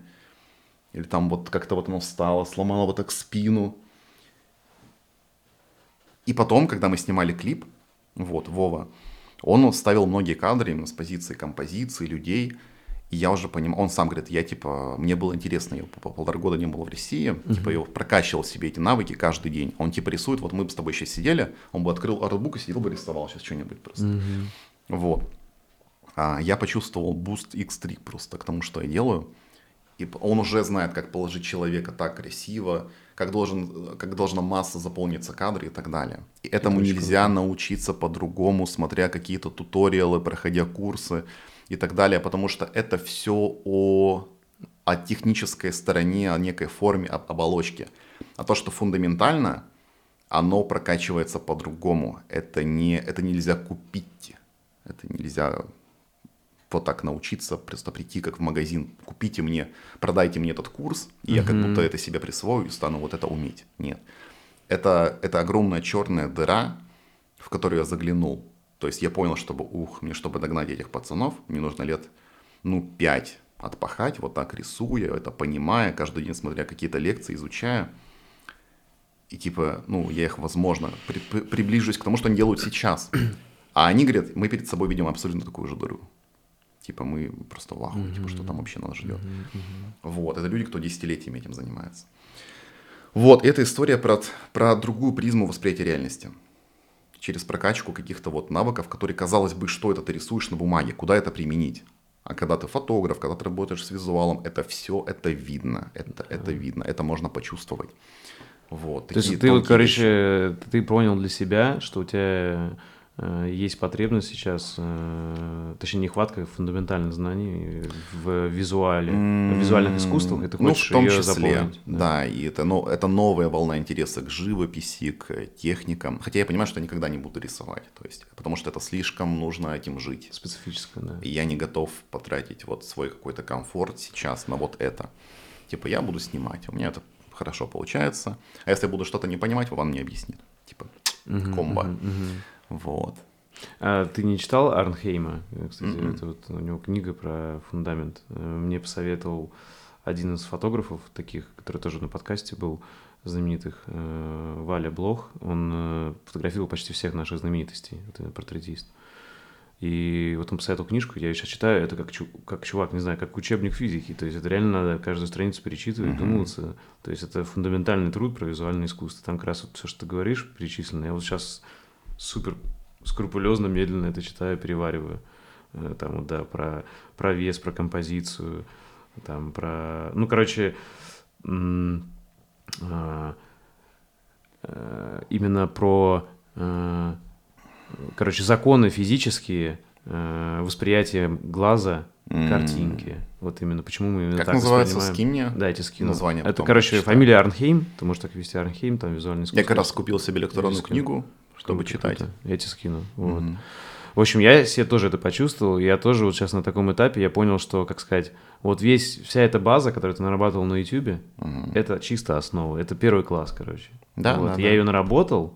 А, я ее сейчас хочу оформить как-то и просто выдать людям и сказать, ребята, вот продолжайте uh-huh. учиться, а сам я хочу идти на второй, третий, четвертый, uh-huh, пятый класс. Uh-huh. Вот так вот. Это правильно. Вот. И я вот сейчас тоже понял, что вот у тебя когда пришло вот это понимание, знаешь, э, что ты от, э, там, грубо говоря, игры с железками э, пришел к творчеству в плане там изучения режиссуры, да, там изучения именно операторского искусства уже, а не операторской техники. Вот ты когда к этому Буквально пришел? два года назад. То есть все, что делал до этого, оно все угу. оправдывалось какой-то технической стороной. Ты пытался нарастить цифры, купить камеру побольше, ты пытался вот. А когда я купил камеру побольше, вот, наверное, тогда и был переломный момент, да? Ну, в том числе, да. То есть приходит понимание, что вот она перед тобой на столе, это такой уф-уф, окей, а я не испытываю какой-то магии, что ничего не изменилось вокруг, я не стал вдруг Роджером Диккенсоном, типа не стал Кристофером Дойлом, типа теперь мне нужно взять ее, а это просто, ну, как бы тушечка, что она там, угу. на штатив ты ее поставил, надо объектив на нее какой-то классный, а что делать, снимать? А что снимать? Типа, я умею, типа, выставить картинку, а, а что, как бы, должно перед камерой-то быть? И тут такой, у, а вот оно что, оказывается, я-то не умею нихуя. Я-то думал, что я как бы все знаю бля, про пиксели, а это разговор формата, как вот э, собрались музыканты, они музыку не делают, но они, они работают в музыкальном магазине, и они тебе все поясняют. Про гитары там. Про каждую, что вот это не бери, вот это вот леспол, вот стратокастер, слушай, вот тут нековый датчик, тут хамбакер, вот тут вообще никогда не включай, типа. Это такой, чуваки, а, ну, это все прикольно, а музон-то можно? Ну, вы делаете музыку, угу. типа вы играете, может быть, типа Джимми Хендриксу это не мешало делать музыку, он на, на любой гитаре просто бы взял, просто он так взял, постучал, получилась бы музыка это не разговор про инструменты, это разговор про вот то, что ты делаешь. А многие люди путают это с тем, что вот они шарят за какую-то технику, и они вот этим флером пытаются вот тебя запутать, охомутать, вот это навести, там, забаюкать тебя. Там Он Sony такой... или Canon, Fujifilm, Blackmagic, как привлечь Blackmagic, такое это вообще. Ты вот это все собираешь, всю эту хуйню вот вот, так вот и выкидываешь. Mm-hmm. Это не важно, потому что все.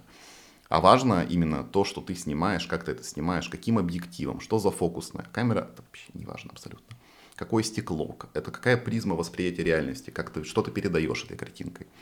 И ты мыслишь другими категориями абсолютно. Да, чувак, это, мне кажется, знаешь, как вот э, есть такая теория мономифа, может, слышал, Джон, угу. Джозеф Кэмпбелл там и так далее. Да. И у него есть такая тема, что если ты всегда есть какие-то вызовы в жизни, чтобы перейти, грубо говоря, на новый уровень героя э, и, и mm. вот раскрытие своей судьбы и так далее. И если ты их не, не принимаешь, эти вызовы, трусишь перед ними, то ты, э, как бы твоя, грубо говоря, я, может быть, ну, не так правильно скажу, как в ней, но суть передам. Типа твоя темная сторона личности выходит, и ты, э, короче, начинаешь все оправдывать, типа. Mm-hmm. Да, да, это, знаешь, типа, да я и не хотел на самом деле. Вот, вот этого чувака получилось, да, пф, я обесцениваешь, типа, да я не хотел, да, типа, вот на самом деле, что он там снимает, да, пф, да эта камера-то вообще ни о чем, типа, надо, вот понимаешь, да, и ты, типа, как да, сказать, да, и да. вот таких людей много, на самом деле, кто, как сказать, был с амбициями большими, потом, э, вот как сказать, сдался в чем-то и ушел вот на такой уровень как раз технозадротства, я так называю. И я к чему это, что мне все время, знаешь, какой образ, э, может быть, это людям поможет. Я вот когда увидел этого чувака, я понял, я таким быть не хочу. Короче, я когда, помню, только-только начал покупать, э, ну, в смысле, пленочный фотик какой-то купил первый и пошел за батарейками к нему, короче, чтобы как раз пленки разбирался.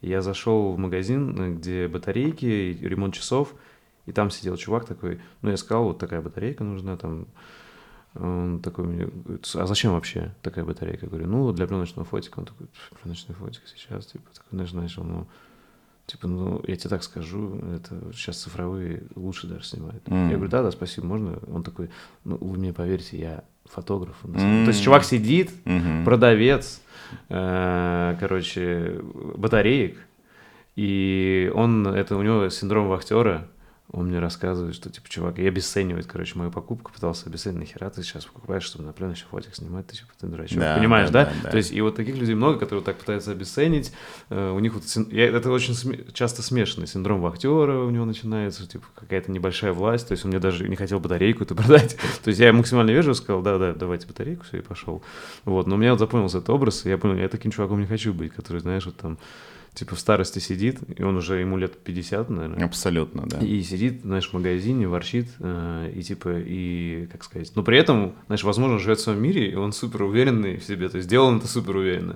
То есть в своем мире, возможно, он супер. Но мне кажется, если будучи искренним перед собой, раз он фотограф, а сейчас он сидит э, угу. в таком возрасте и продает батарейки, то, скорее всего, вряд ли он счастлив. Вот, потому что фотограф бы, скорее всего, шел бы и фотографировал. Конечно, конечно. Это вот о том, что надо делать.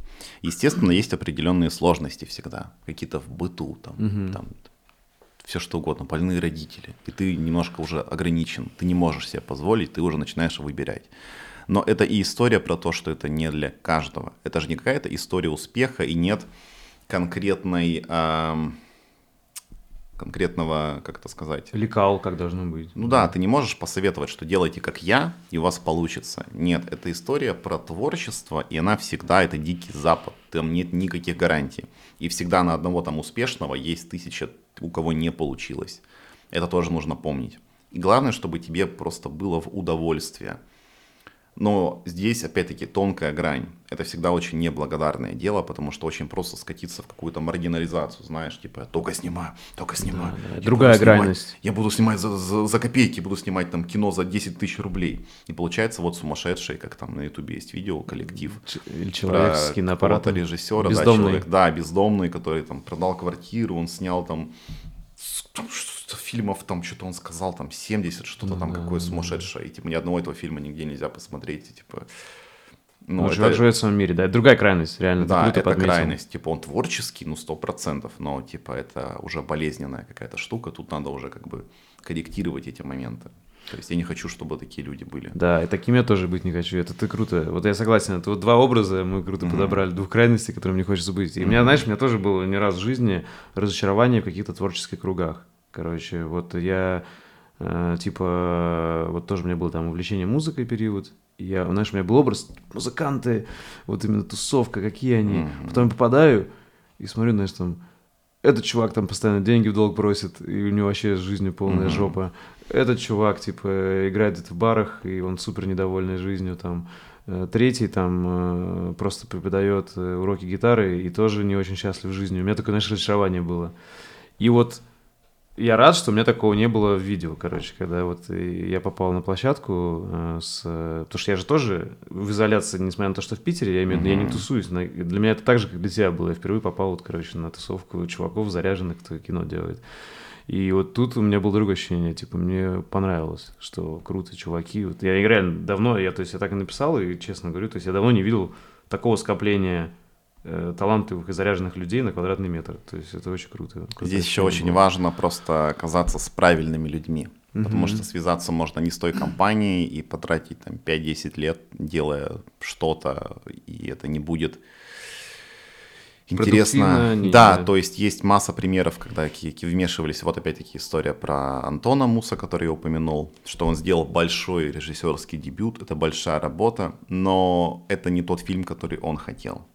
Это очень много туда внесли изменений собственных. И там куча сложностей было, и в итоге есть фильм, но это не тот фильм, который он хотел. И он потратил кучу нервов в жизни своей туда, сколько у него там седых волос появилось, я не знаю. Вот, и типа...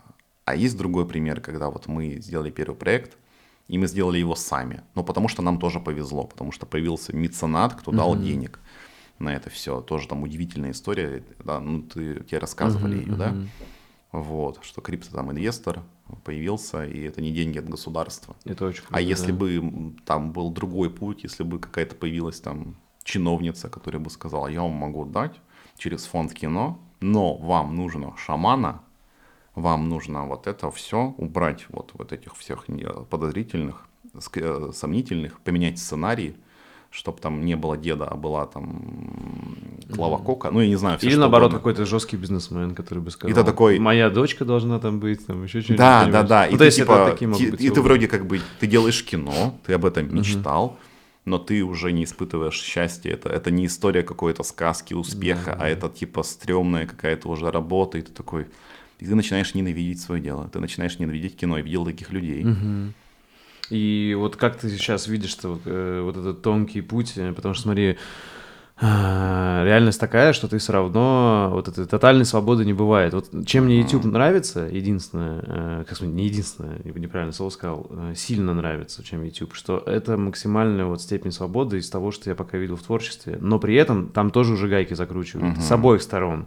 И там блокируют каналы, там типа в стиле нельзя какие-то определенные темы говорить. С нашей стороны тоже, возможно, заблокируют. И я, короче, я вижу, что как будто какой-то золотой век э, YouTube, возможно, так, это я так правильно выражусь, под риском, короче. То есть, возможно, будет YouTube уже какой-то другой. Как знаешь, более, он, он более как, как будто закончился. Как будто, он будет, знаешь, больше как телек, короче. Вот такой, да, знаешь, YouTube. именно телек. Типа, вот, вот этим надо показывать вот это, вот этим это, а вот это вообще нельзя показывать. Вот по ходу к этому идет. Мне бы очень не хотелось, но вот почему-то такие тенденции я вижу. И мысль моя какая, что вот все равно пока что я еще живу в мире и сам себя убеждаю, что там все-таки больше свободы, чем мне, да. И меня это очень сильно подкупает. То есть мне нравится, что я могу придумать идею, от идеи до реализации там может быть, ну, месяц, допустим, а может быть три, там, окей, но все равно это может быть быстрее, чем когда я нашел там, а, создал ну, в смысле, там, или открыл кинокомпанию, нашел э, финансирование, или там пошел государственное финансирование, и там через год или два вот выпустил фильм. Короче, вот меня немного, у тебя нет таких мыслей? Потому что меня вот немножко пугает вот эта тема, когда ты привык, что ты можешь от идеи до реализации проходит, типа, в стиле считанные там часы или минуты или ну, дни, и когда появляется куча всяких сложностей, там, э, и куча людей должно договориться, чтобы этот фильм появился. Короче, у тебя были такие вообще мысли? Конечно, я думаю об этом постоянно. Да. И я понимаю, что свобода, как абсолютно ее не существует, это фикция. И в целом она не то, чтобы и нужна сильно, эта свобода. Угу. Чем больше у человека типа, возможностей, свобода, тем он больше считаешь? теряется, и в итоге пассивен, он не делает ничего, что мог бы тебя направить в какое-то дело. А, так же, как и было с советским кино, то есть чем больше была цензура, люди придумывали какие-то ходы интересные себя в, кино, в рамках, в существующих рамках, они делали максимум того, что могут. Когда как бы границы пали, они все как бы посыпались тоже, что да. там кто сделал интересного. Единица, и Тарковский уехал за границу, снял свой самый слабый фильм. Зато свобода, зато никто вот не стоит над нами. И мы сейчас как бы этой свободы хапнули, мы кайфанули, потому что мы типа дерзкие, смелые, молодые, и нам это нужно. Но чем больше денег, тем больше каких-то элементов, которые на нас влияют, и тем меньше мы можем туда сделать. Я это тоже прекрасно понимаю. И здесь разговор скорее о том, что вот мы сделаем, допустим, кейс. Фильм станет популярным. Его там а, заметят, может быть, на фестивалях, получим какой-нибудь там веночек скромненький. И мы такие, классно, надо делать следующий фильм. Естественно, это нужно делать уже куда-то там за пределами Новгорода, с большим бюджетом, с более таким нашим опытом, который мы получили, более профессиональный подход. Естественно, больше денег там задействовано. И тут разговор, готовы ли мы уже идти на какие-то компромиссы. То есть сделать кино, но готовы ли мы там урезать себя в деньгах. То есть проблема огромная современных э, творцов в том, что когда к ним приходят деньги, а я это вижу ну постоянно, мало кто сохраняет свой авторский стиль, э, они все начинают делать в угоду кому-то, в угоду форме, в угоду площадке, Заказчику. Да, заказчику, просто потому что это некий комфорт. А тут вопрос, готов ли ты разжить там на 50 тысяч в месяц или на миллион. Ну, миллион как бы прикольнее, а на 50 уже как будто ну, уже тесно становится неприятно. И ты такой, у, а что я хочу? Но в целом, как бы, ну ничего стыдного нет, сниму там кино для Netflix, ну, вставлю туда гиф, вставлю туда негров, вставлю туда всего, типа, mm-hmm. ну, окей. Э, либо это попытка усидеть на двух стульях, как какой-нибудь майор Гром фильм. То есть он красивый, безусловно, он техничный, да, но сама идея этого фильма, что это какой-то комикс, который как будто неприменим к России. Mm-hmm. И у меня этот фильм вызывает э, непринятие. Не, не веришь, Мне сложно да? объяснить. Mm-hmm. Я вижу, что это какая-то вот игра я вижу, что это вот чужое, я вижу, что это попытка у нас сделать то, что как бы нам и не нужно. Uh-huh. Какие-то запустить кинокомиксы, а зачем? А зачем это запускать? А чтобы, ну, делать комиксы, чтобы там продавать мерч, чтобы сделать какой-то успешный бренд. Если там попытка сделать творчество, ну, там была попытка сделать кино, как там. А в творческого-то что в нем? Ну, вот какой-то вот своей души, то что там.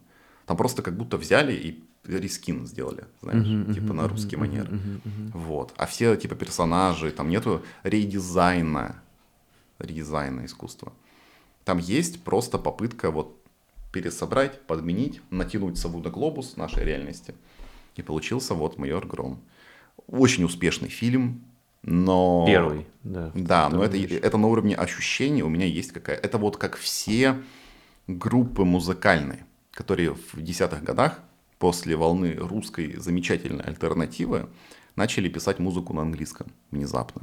У всех были английские названия, там First Day of Summer, Dead Angels, какая-то вот срань, любые. Ну, это, кстати, хороший пример. Tesla Но они ориентировались да. туда, на тот рынок. А мы имеем в виду группы, которые у нас там в регионах какие-то, да, типы собрались в гараже, и они там что-то там по-английски поют на английском, и непонятно, они по, по, по, по уровню потяги не, ну, не дотягивают до того уровня, потому что там уже огромный рынок, там конкуренция, там нужно, нужно мыслить уровнями поп-хитов. Там нужно прям вот эти панчи, это все нужно осознавать. А у них попытка выделиться на фоне вот их как бы силиков, но их там не принимают, и там не принимают. Да, да. И это, кстати, очень актуальная сейчас проблема до сих пор да, в плане событий и это, последних. И это попытка, короче, усидеть на двух стульях, следуя тенденциям. И получается, чем ты моднее в текущий момент, подхватив какую-то волну, тем на фоне времени, лет через 10, ты будешь выглядеть максимально колхозаном. То есть это как все группы, которые начали играть дабстеп внезапно, метальные. Типа было прикольно, типа там, потом что-то воп, воп, воп, воп, mm-hmm. типа прикольно, там сингл какой-то модно. А сейчас смотришь, ну типа, что это было? А почему вы типа свою какую-то волну не задавали? А почему вы делали то, что делали все? А в чем ваш прикол-то? И были группы типа Короля и Шута, которых все говнили, типа да, а говнари, чуваки. говнари, типа, да. да. А потом смотришь документалку, там, 2004 год, и вот они играли свою музыку, вот эту свою поймали волну и создавали что-то фактурное, такой. да, да, то, что ценно. А были все остальные, кто прыгали под Arctic Monkeys на тот манер, какие-то все в очках, какие-то все рокеры в узкочах, и все играли одно и то же, и они были максимально модные. А спустя время это выглядит максимально по-колхозански. А король и шут как был тогда пиздат, так и сейчас пиздат. Ну да, то есть это как раз о том, что есть стиль, а есть мода, да? И Да, Хочется да, сделать да, стиль да, именно. да. А, ну вопрос-то вот этот самый сложный. и все остальные вот, все посыпались, аматоры. Мгм. Вот интересно, то есть, да, вот ты как для себя, если не формулу, но какие-то характеристики определяешь, э, что есть стиль и что есть творчество, Мгм. а что нет, а что есть э, коммерция и вот какие для тебя критерии? М, Спасибо. Ну, всегда должен быть баланс, потому что чистое творчество, оно Это имеет, киноаппаратом. имеет самые пугающие стороны, маргинальные. И как будто это тоже нужно. Это то, кто-то должен исследовать, как артхаус. То есть в чем его была функция в рамках существующего киноязыка. То есть там хронометраж есть определенно 90 минут. Есть понимание, что это там зрительский зал, есть экран есть звук. Вот. И что в рамках вот этого experience а можно как бы нового предложить. То есть все мы видели там классические истории там с сюжетными как бы арками, там экспозиция, кульминация, определенная там конфликт, да, и чем заканчивается.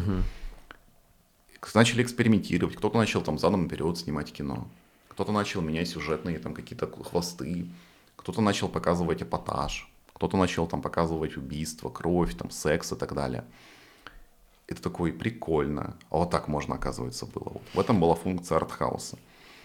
А, и как будто он уже даже сам себя избил. То есть очень сложно даже в рамках вот эксперимента чего-то предложить новое. Потому что, как правило, весь современный артхаус это что-то супер примитивное, зато с огромной претензией. А вот можешь привести примеры, мне интересно, да, вот с кино современного? Здесь опасно, потому что Это вот типа есть сейчас прикольный жанр пост-хоррор. Ну, это- Ариастер. Вот, да? Это, это, это не то чтобы жанр, да, это скорее определенная направленность. Ее просто кто-то а- обозначил пост-хоррор. Я это начал называть, я даже не, не уверен, что это так называется, реально, пост-хоррор. Ну, такой термин есть, да. Вот. А, это Ари Астер, это Эггерс, это и какая-то волна магической реальности типа Полански и так далее. И это всегда опасная грань между тем, что ты отдаешь омажи классическому кино, ты берешь э, магические костыли, которые как будто оправдывают э, сюжетную потенцию, просто потому что потусторонние силы, все объяснили. Вот. Но при этом это эстетика определенная. Мне нравится оккультизм, мне нравятся вот эти тайные сообщества. Ну, как это бы я себя- реинкарнация. Да, я себя ловлю на том, что я смотрю кино, которое по факту является очень второсортным. Но мне оно очень нравится, потому что в нем есть определенная эстетика, там есть классный звук, там... но с позиции как будто времени это очень второсортно.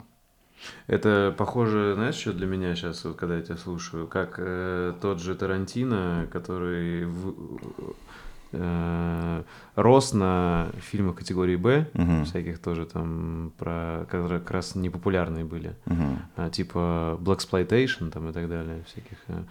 И при этом в итоге сделал из этого э, культовые фильмы уже на свой лад. пере- То есть он вдохновлялся такими, то есть у него же в основном омажи к всяким фильмам, которые, если ты посмотришь, ну, очень низкобюджетные, и большинство из них, и такие, короче, проходные. Это не, не топ, короче, 100 фильмов, которые надо посмотреть.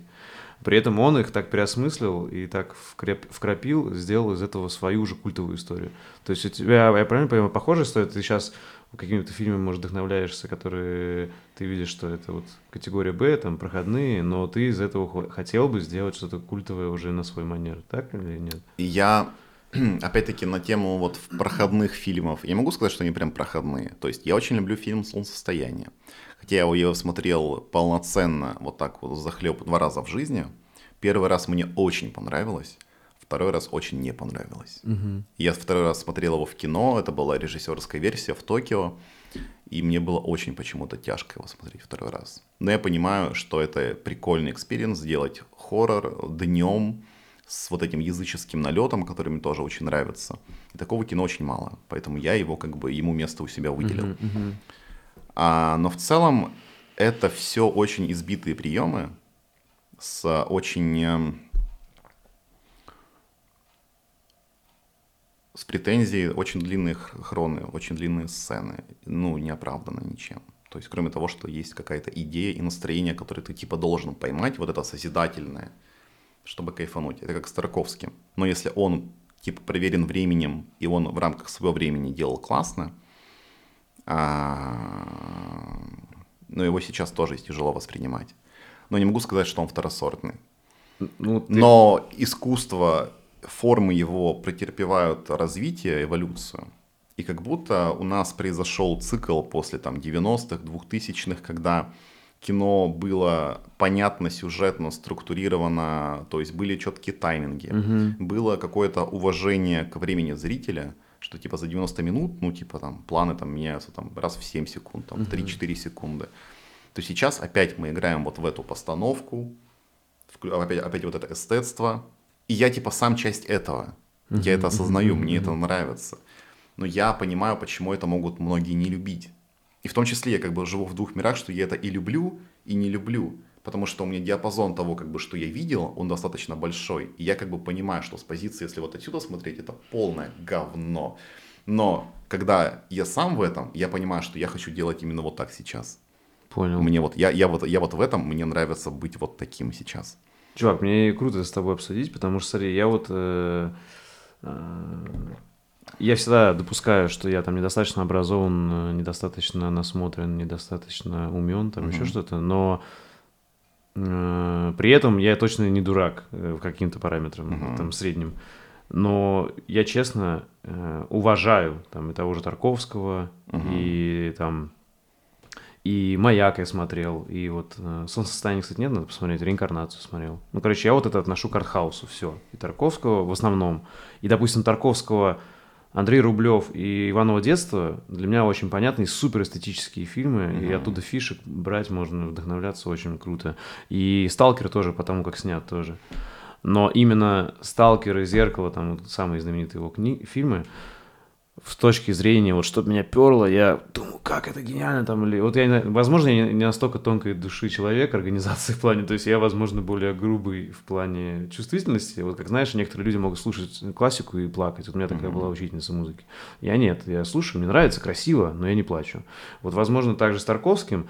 Я допускаю, что я не настолько, вот, как сказать, тонкой души человек, организации тонкой, но я не, вот, не вижу в этом вот такой гениальности, честно, вот мне, как сказать, это, наверное, во многом как вот, э, я смотри, я знаю, у меня там, вот, не знаю, здесь стоит, нет. Короче, у меня была книга, я и про историю современного искусства читал, mm-hmm. изучал, и классическое. Все равно вот для меня есть разделение. Вот то, что я считаю красивым, понятным, крутым со всех сторон, и то, что где ты уже, да, ты должен быть с багажом знаний, чтобы понять отсылку, там, э, чтобы uh-huh. понять, что именно хотели передать. И вот для меня это, как знаешь, вот это вот игра в искусство, кто круче там отсылку или вот тонкую передаст. То есть это, как знаете, особая игра творческих uh-huh. людей, эстетов в чем-то.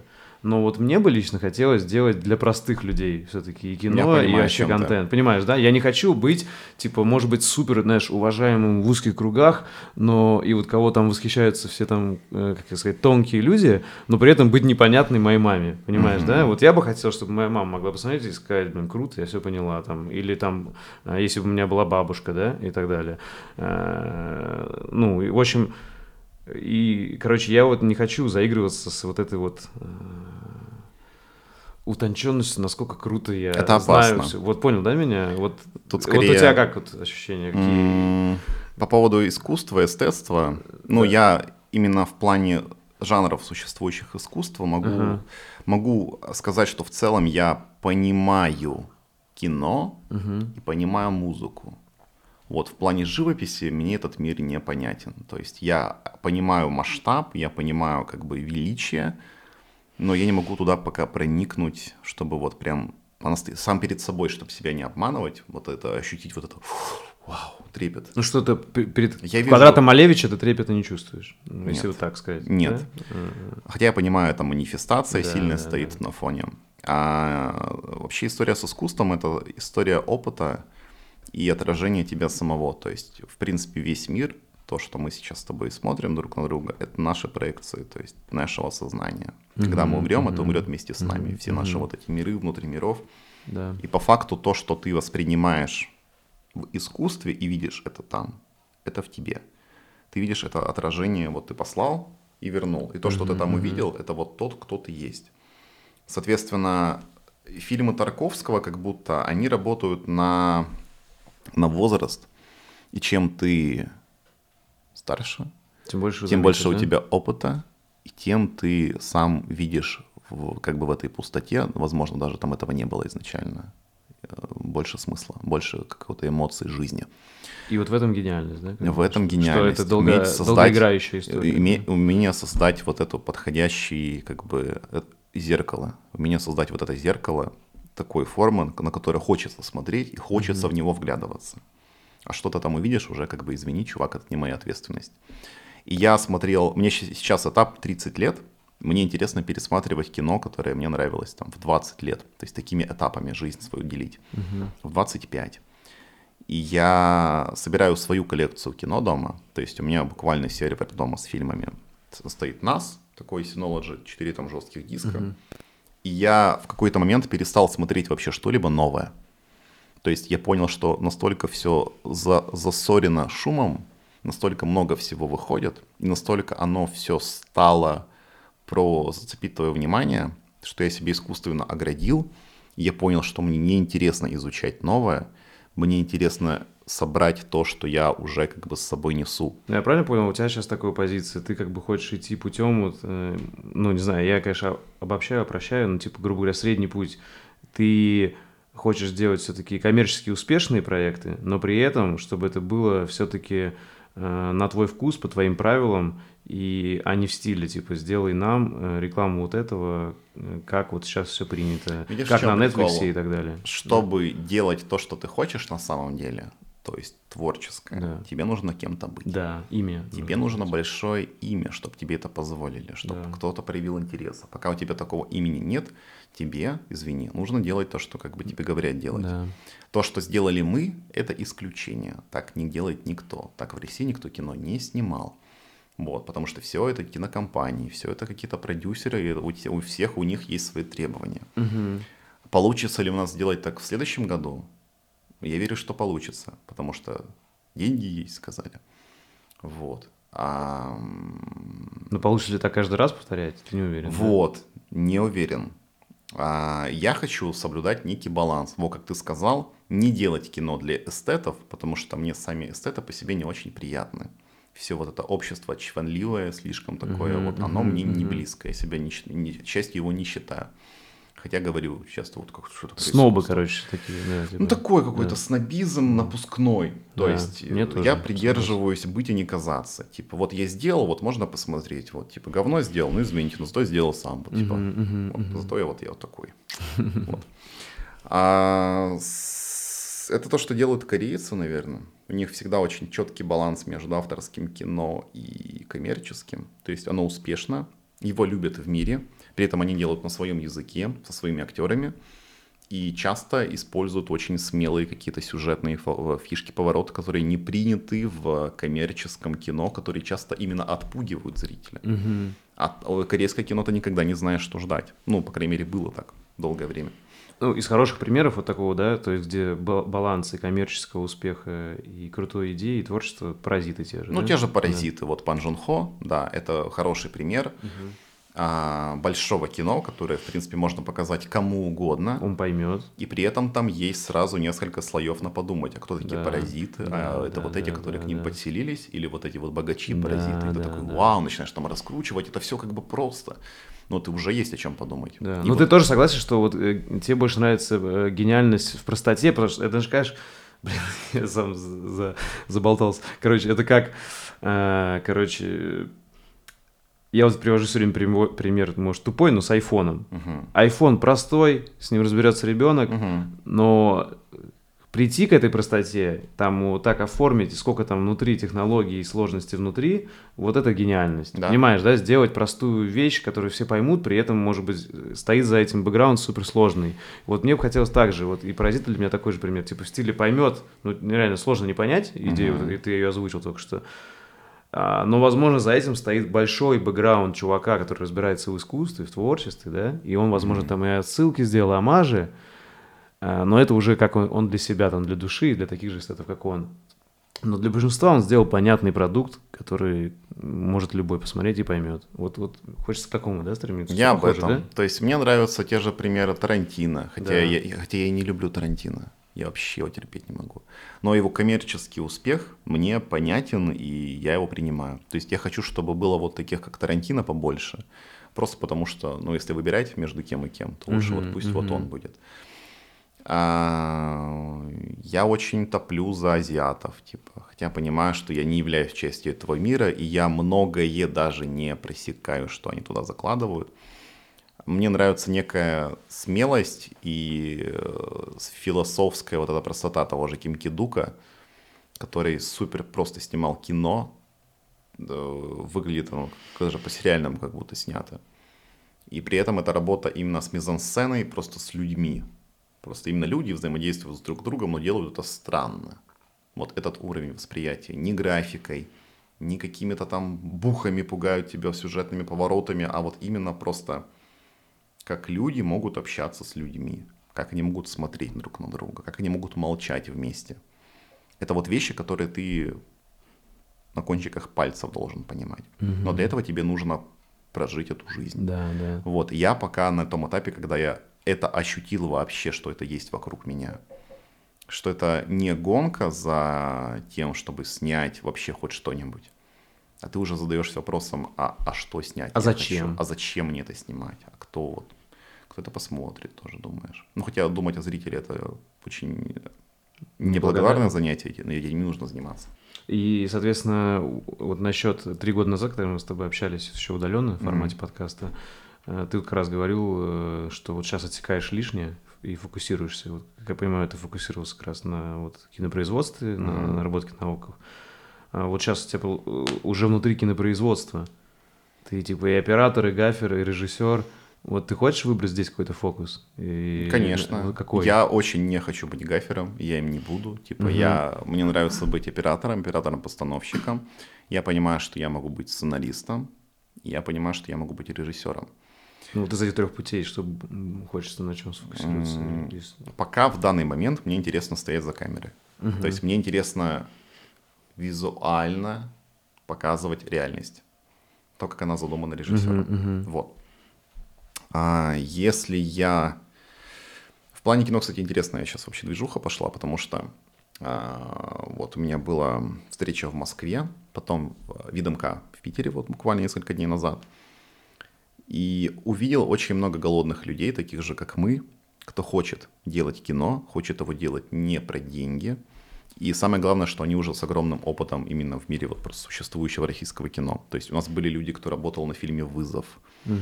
То есть есть люди, кто снимает вот э, в павильоне фильм с Юрием Быковым на машине он ездит на такси ночью. Новый, который? Какой-то кентавр или кадавр. Как-то вот так называется. Это вот в павильоне на том тачке. Вот это вот они так делают. Вот. А просто мне люди записывают типа сообщения, что чувак, лучшие пиротехники страны в твоем распоряжении, типа Круто. нужны там Russian армы, какие-то краны, сделать снег, дождь, вообще все что угодно, обращайся. Вообще, типа разговор не про деньги. Очень круто. И я такой, вау, спасибо. Ну, это, это большая ответственность и доверие. Это ответственность, да. это доверие, это какой-то мэтчинг, типа в данный момент времени есть такие люди, и будет очень глупо этим не воспользоваться и что-то такое не сделать. Вот. А мне всегда хотелось истории рассказывать. То есть на клипе я написал сценарий впервые в жизни. Я хотел себе разрешить э, писать э, сценарий.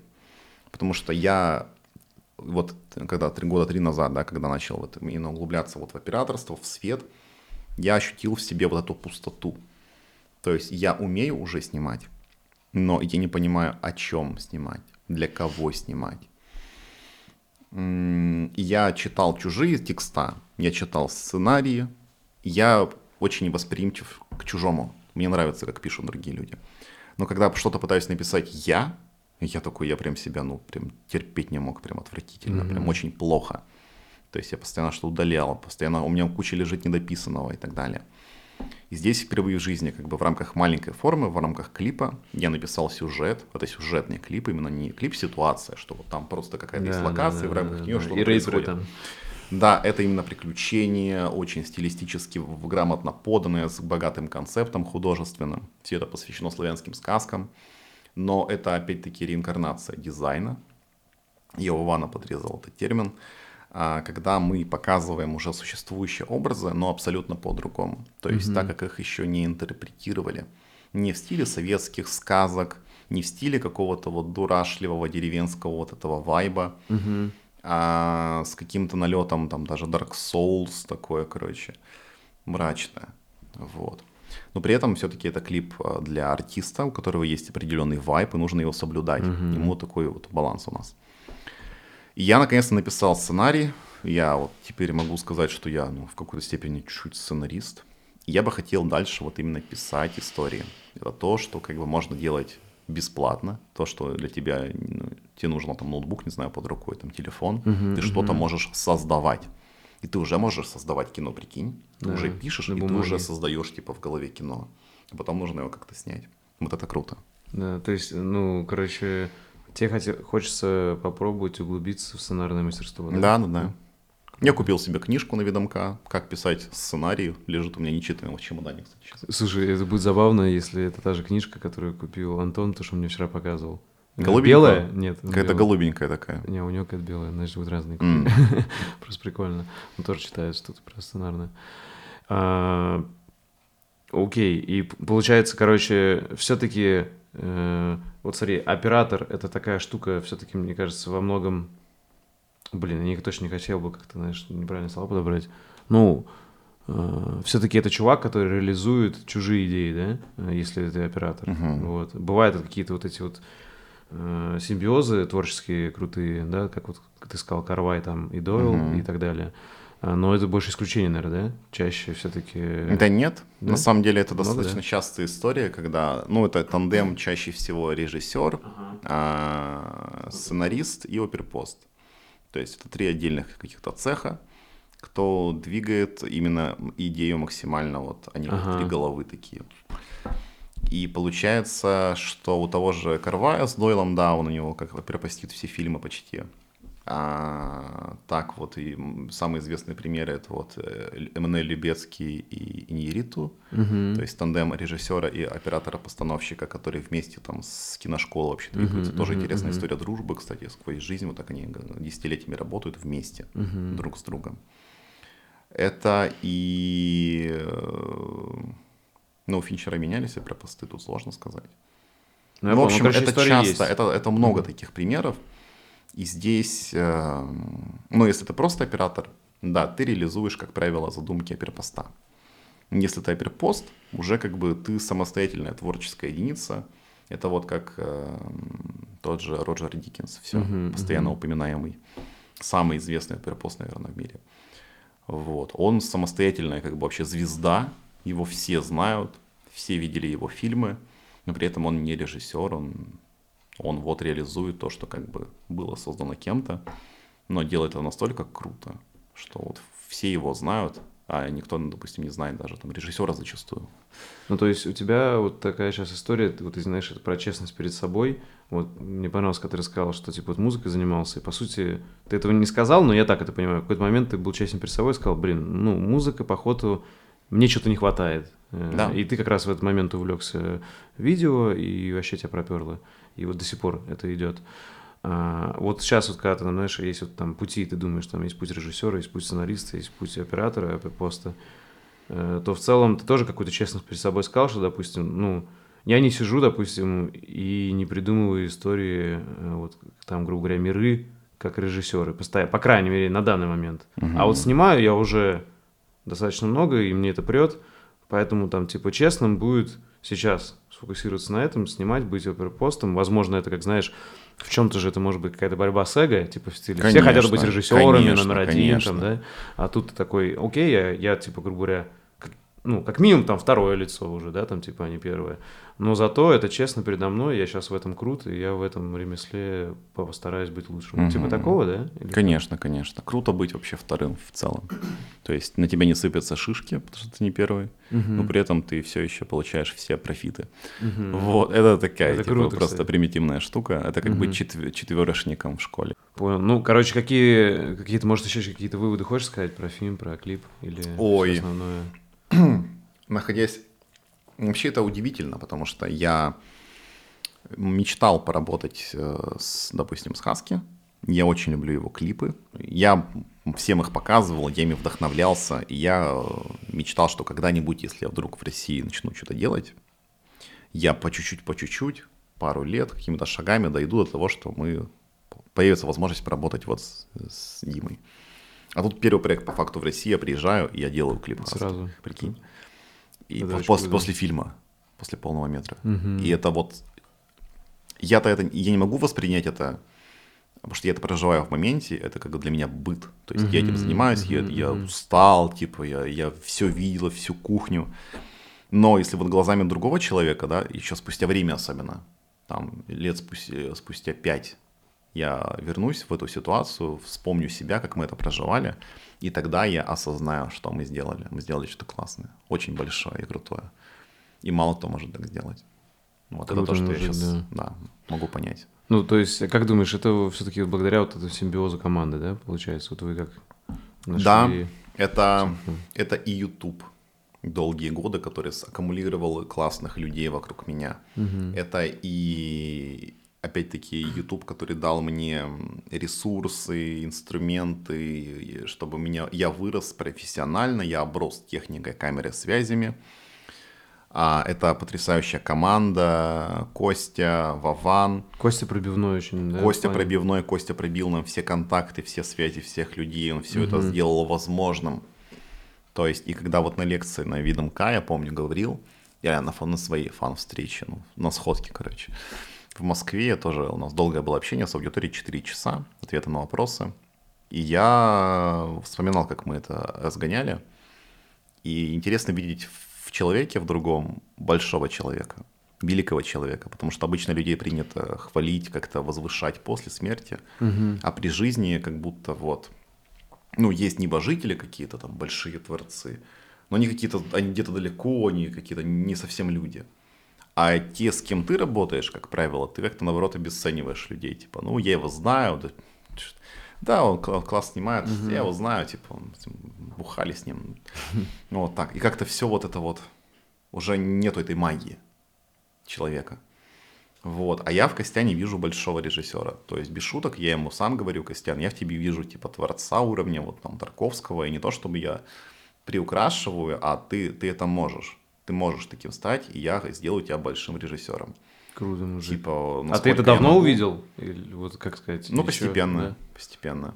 Типа он раскрывался? Да, типа в- то, что мы делаем вместе, мы можем сделать так, что мы вырастем. Я сделаю тебя режиссером.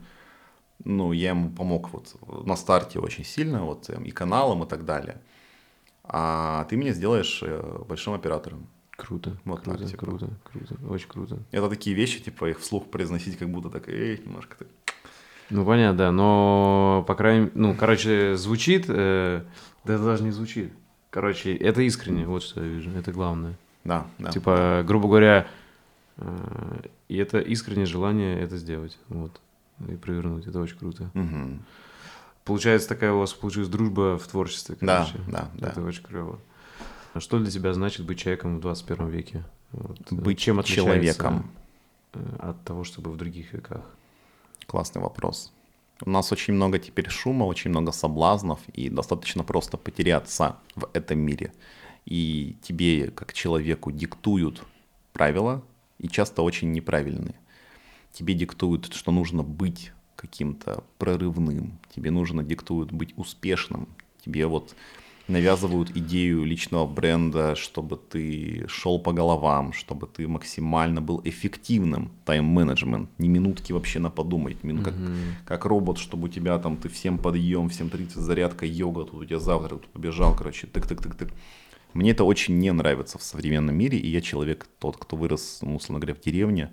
Я привык супер к жизни. спокойному, да. И Ну, То есть очень- исключение съемки фильма. Да, ну, за исключением, когда вот работа нужно мобилизоваться, я типа очень люблю там побыть в себе, что-то почитать, посмотреть один. И быть человеком — это, во-первых, окружить себя э, людьми, которых ты любишь, потому что человек, он как бы а- рас- раскрывается в глазах других людей. То есть, когда ты один сам по себе, то есть ты, ну, наверное, можешь себя считать кем-то, но по факту тебе говорят другие люди. Да. Только так оно и работает. И вот какие людей ты вокруг себя соберешь, это отражение тебя, твои друзья, твоя семья, насколько у вас здоровые отношения в семье. Это такие вещи, которые ты понимаешь спустя время, что лучшие, э, лучшие вещи в жизни, они не покупаются за деньги, их нельзя, их нельзя присвоить, они очень временно с тобой, и их легко потерять. И быть человеком — это осознать вот эту ценность временных, непостоянных вещей, ценность людей и стараться в рамках своей жизни вот этот пятачок твой, остров, сделать максимально комфортным, здоровым, чтобы всем было хорошо. Чтобы им было комфортно с тобой, и они как бы м, хотели искренне проводить с тобой время. Вот, они, как обычно бывает, просто там какие-то связи кровные, потому что мама, папа, ну просто приезжаю, Мгм, потому что мгм. надо. Не потому что искренне хочу. Что для тебя по-настоящему значимо, на что не жалко время тратить? М. На себя. Ты эгоист? Я эгоист. В плане, если что-то себе нужно купить или Мгм. что-то прокачать, ну, я буду тратить на это все время, весь ресурс. Так правильно, как будто. То есть какой-то здоровый эгоизм, он должен быть. Любить себя. Ну, не сильно много, но в целом уже, уже себя осознавать, уважать и любить. А у тебя так всегда было, или ты к этому пришел? Когда? Или у тебя Нет, были я к этому когда ты себя не любил? пришел, наоборот? Были периоды такие. То есть, ну, они скорее с подросткового возраста тянутся, когда ты понимаешь, что ты ребенок, ты всего стесняешься, тебе уже типа 20, и ты все еще какой-то ребенок нелепый в теле взрослого, от тебя что-то хотят, и ты типа ничего не, не можешь сделать, не, не чувствуешь в себе сил, не видишь пути какого-то, который бы тебя сделал кем-то, и ты просто живешь в этой жизни и такой, ну, я просто вот человечек, винтик, ничего в целом я себе не представляю, за что себя любить. Это надо, чтобы тебя кто-то показал, кто, кто тебя взял, научил. Вот. Жена, чтобы появилась Мгм, хорошая. Со- Это это хотел сказать. Вот, да. Это точно. Вот ты, кстати, говорил, я помню, вот три года назад на подкасте, что ты, тебя очень мотивирует зависть. Что типа другим М, людям там. я это- у тебя говорил, это да? прошло или сейчас до сих пор это твой мотиватор? А, слушай, как будто бы я об этом больше не думал. По крайней мере, последний как будто год вообще Мгм. даже забыл об этой мысли, что она может быть типа зависть как топливо. Да, Я понимаю, это очень необходимые на начальном этапе, вот именно зависть, соревнования с кем-то, попытка доказать, это тебе дает интерес, энергию, да. прям тебе ух-ух заряжает. Сейчас скорее это не зависть, если кто-то что-то делает, у него получается, я радуюсь за этого человека искренне, мне прям круто, что кто-то что-то сделал, смог. У меня скорее попытка интереса сам- к самому себе, что я сейчас могу. То есть насколько я готов взять на себя новую ответственность, новую задачу. То есть я мыслю уже не категориями, а кто что там сделал, а я мыслю такой, а что я могу сделать, кто я, Мгм. что я сделал. То есть мне как будто стало неинтересно, кто что делает вокруг. О, это очень крутая мысль. Вот. За кем следишь вот сейчас, может быть, знаешь, на YouTube или, может, слушаешь что-то, подкасты, может, что-то посоветуешь? На самом деле подкасты не слушаю. Все, кого я смотрел по подкастам, я мало кого смотрел. То есть я помню, был период времени, себя занимал чем-то, типа там Фуджи, самые популярные. Вот я смотрел, и мне стало тоже очень неинтересно их смотреть. Вот. А если я за кем-то слежу, в основном какие-то у меня обзоры на игры выходят, знаешь. Вот, с плей мне прикольно посмотреть на игру, а, либо узнать, что какой-то фильм. Хотя не, я новости фильмов не не слежу, мне неинтересно, кстати. Я узнаю по факту, что там что-то вышло. Мгм, где-то. мгм. Клипы много смотрю. Вот.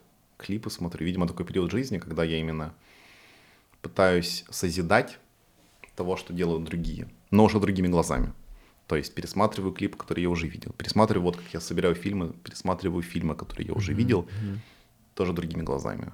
То есть 20-летний я, которому понравился там экс-барабанщик, я такой, почему?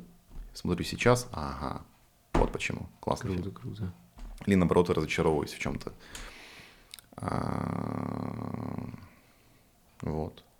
Музыку слушаю, всякие рекомендации в основном. Угу. Яндекс, ой, в этом, YouTube музыки у меня.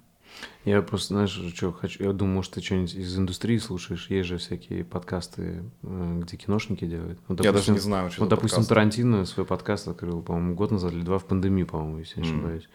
И он у меня добавлен, но я так до сих пор не слушал, короче. Э, то есть он там сидит, и всяких людей больших из кино тоже приглашает и обсуждает э, кино. Вот. Я Круто, подумал, я не знал. Я, то есть, и я такие подкасты на самом деле есть еще, не только тарантиновские. Классно. Я ознакомлюсь. Вот. Я просто поймал себя на мысли, что очень просто себя окружить инфошумом по, по теме, чем ты занимаешься. Но по факту тебе это не нужно. То есть, если ты просто хочешь типа делать там кино, писать сценарии, mm-hmm, то тебе не обязательно быть в контексте вообще, что делают другие. Да. То есть, а зачастую люди, они им им нравится атмосфера, им нравится образ, а, там режиссера, сценариста, оператора, но они не хотят по-настоящему ими быть. То есть им нравится называться, что я там режиссер, а по факту он как бы ну, не режиссер, он, он, это, это не его душа, он этим не занимается по-настоящему. Да. Но ему нравится быть около, около таким вот. Я, я фотограф, вот, ну я не особо не снимаю, я батарейки продаю. Угу, угу. Да, да, да. Согласен. Но приятно сказать, такой я фотограф, типа какой-нибудь. Тут компании. я вижу только, знаешь, типа есть такое смотреть, ты просто, как я понял, у тебя сейчас цель там, то есть сильно вдарить, быть одним из лучших как минимум, вот, и просто это, как знаешь, как Ну, раз, я, я это так не называл, э, но вообще, да. да. Смотри, э, как это, смотреть, типа, у более крутых профессионалов учиться. Я угу. просто вижу, как подкаст это способ, если отраслевой, то учиться у чуваков с более крутым опытом. Да, да, да. Прикинь, типа, послушать, что Тарантино говорит про кино. Это интересно. Это типа, интересно, да. Типа, такие штуки. Окей, и все, да, последнее. Если кто вдруг не знает, то где за тобой следить сейчас? За мной можно следить на Ютубе. У меня будет, есть канал, там будут выходить и влоги новые. А у меня есть Дискорд, где я на прямом контакте зачастую с аудиторией. То есть, когда я вот не где-то в поездках, сейчас мне там не бывает, у меня отпуск от Дискорда. А так вот, когда я буду на монтаже сидеть, я там каждый день сижу, что-то общаюсь. И Инстаграм, до сих пор он активен. Там выходят сторисы, просто публикации с новостями и так далее. Телега у меня еще есть, но что-то тоже подзабил. Но есть она. Ну, кстати, ты обычно у меня врываешься, так, знаешь, в телегу, ты появляешься, и обычно с аудиосообщениями чем-нибудь. Да, я да, слушаю. Да, у тебя да, мини-подкаст да. такой получается. Мини-подкаст, да. Клевый да. формат, мини-подкаст. Все, спасибо большое, что нашел время, что мы встретились. Всегда приятно поговорить с хорошим человеком. Интересно. Наконец-то побывал спасибо. офлайн, так сказать. Да. Давно хотел. Кстати, ты первый гость, который второй раз на подкасте. Вот, то есть э, и уже вживую, так что круто. Кайф. Все. Спасибо за внимание. Если вам понравился выпуск и вы хотите внести свой вклад в продвижение подкаста, то, пожалуйста, поделитесь им с друзьями, оставьте отзыв в комментариях и подпишитесь на него в удобной вам площадке. Также вы можете поддержать подкаст, став моим патроном по ссылке boosty.to Ник Чернобаев и получать полные версии подкастов и доступ в закрытый чат единомышленников. Всем спасибо и всего доброго.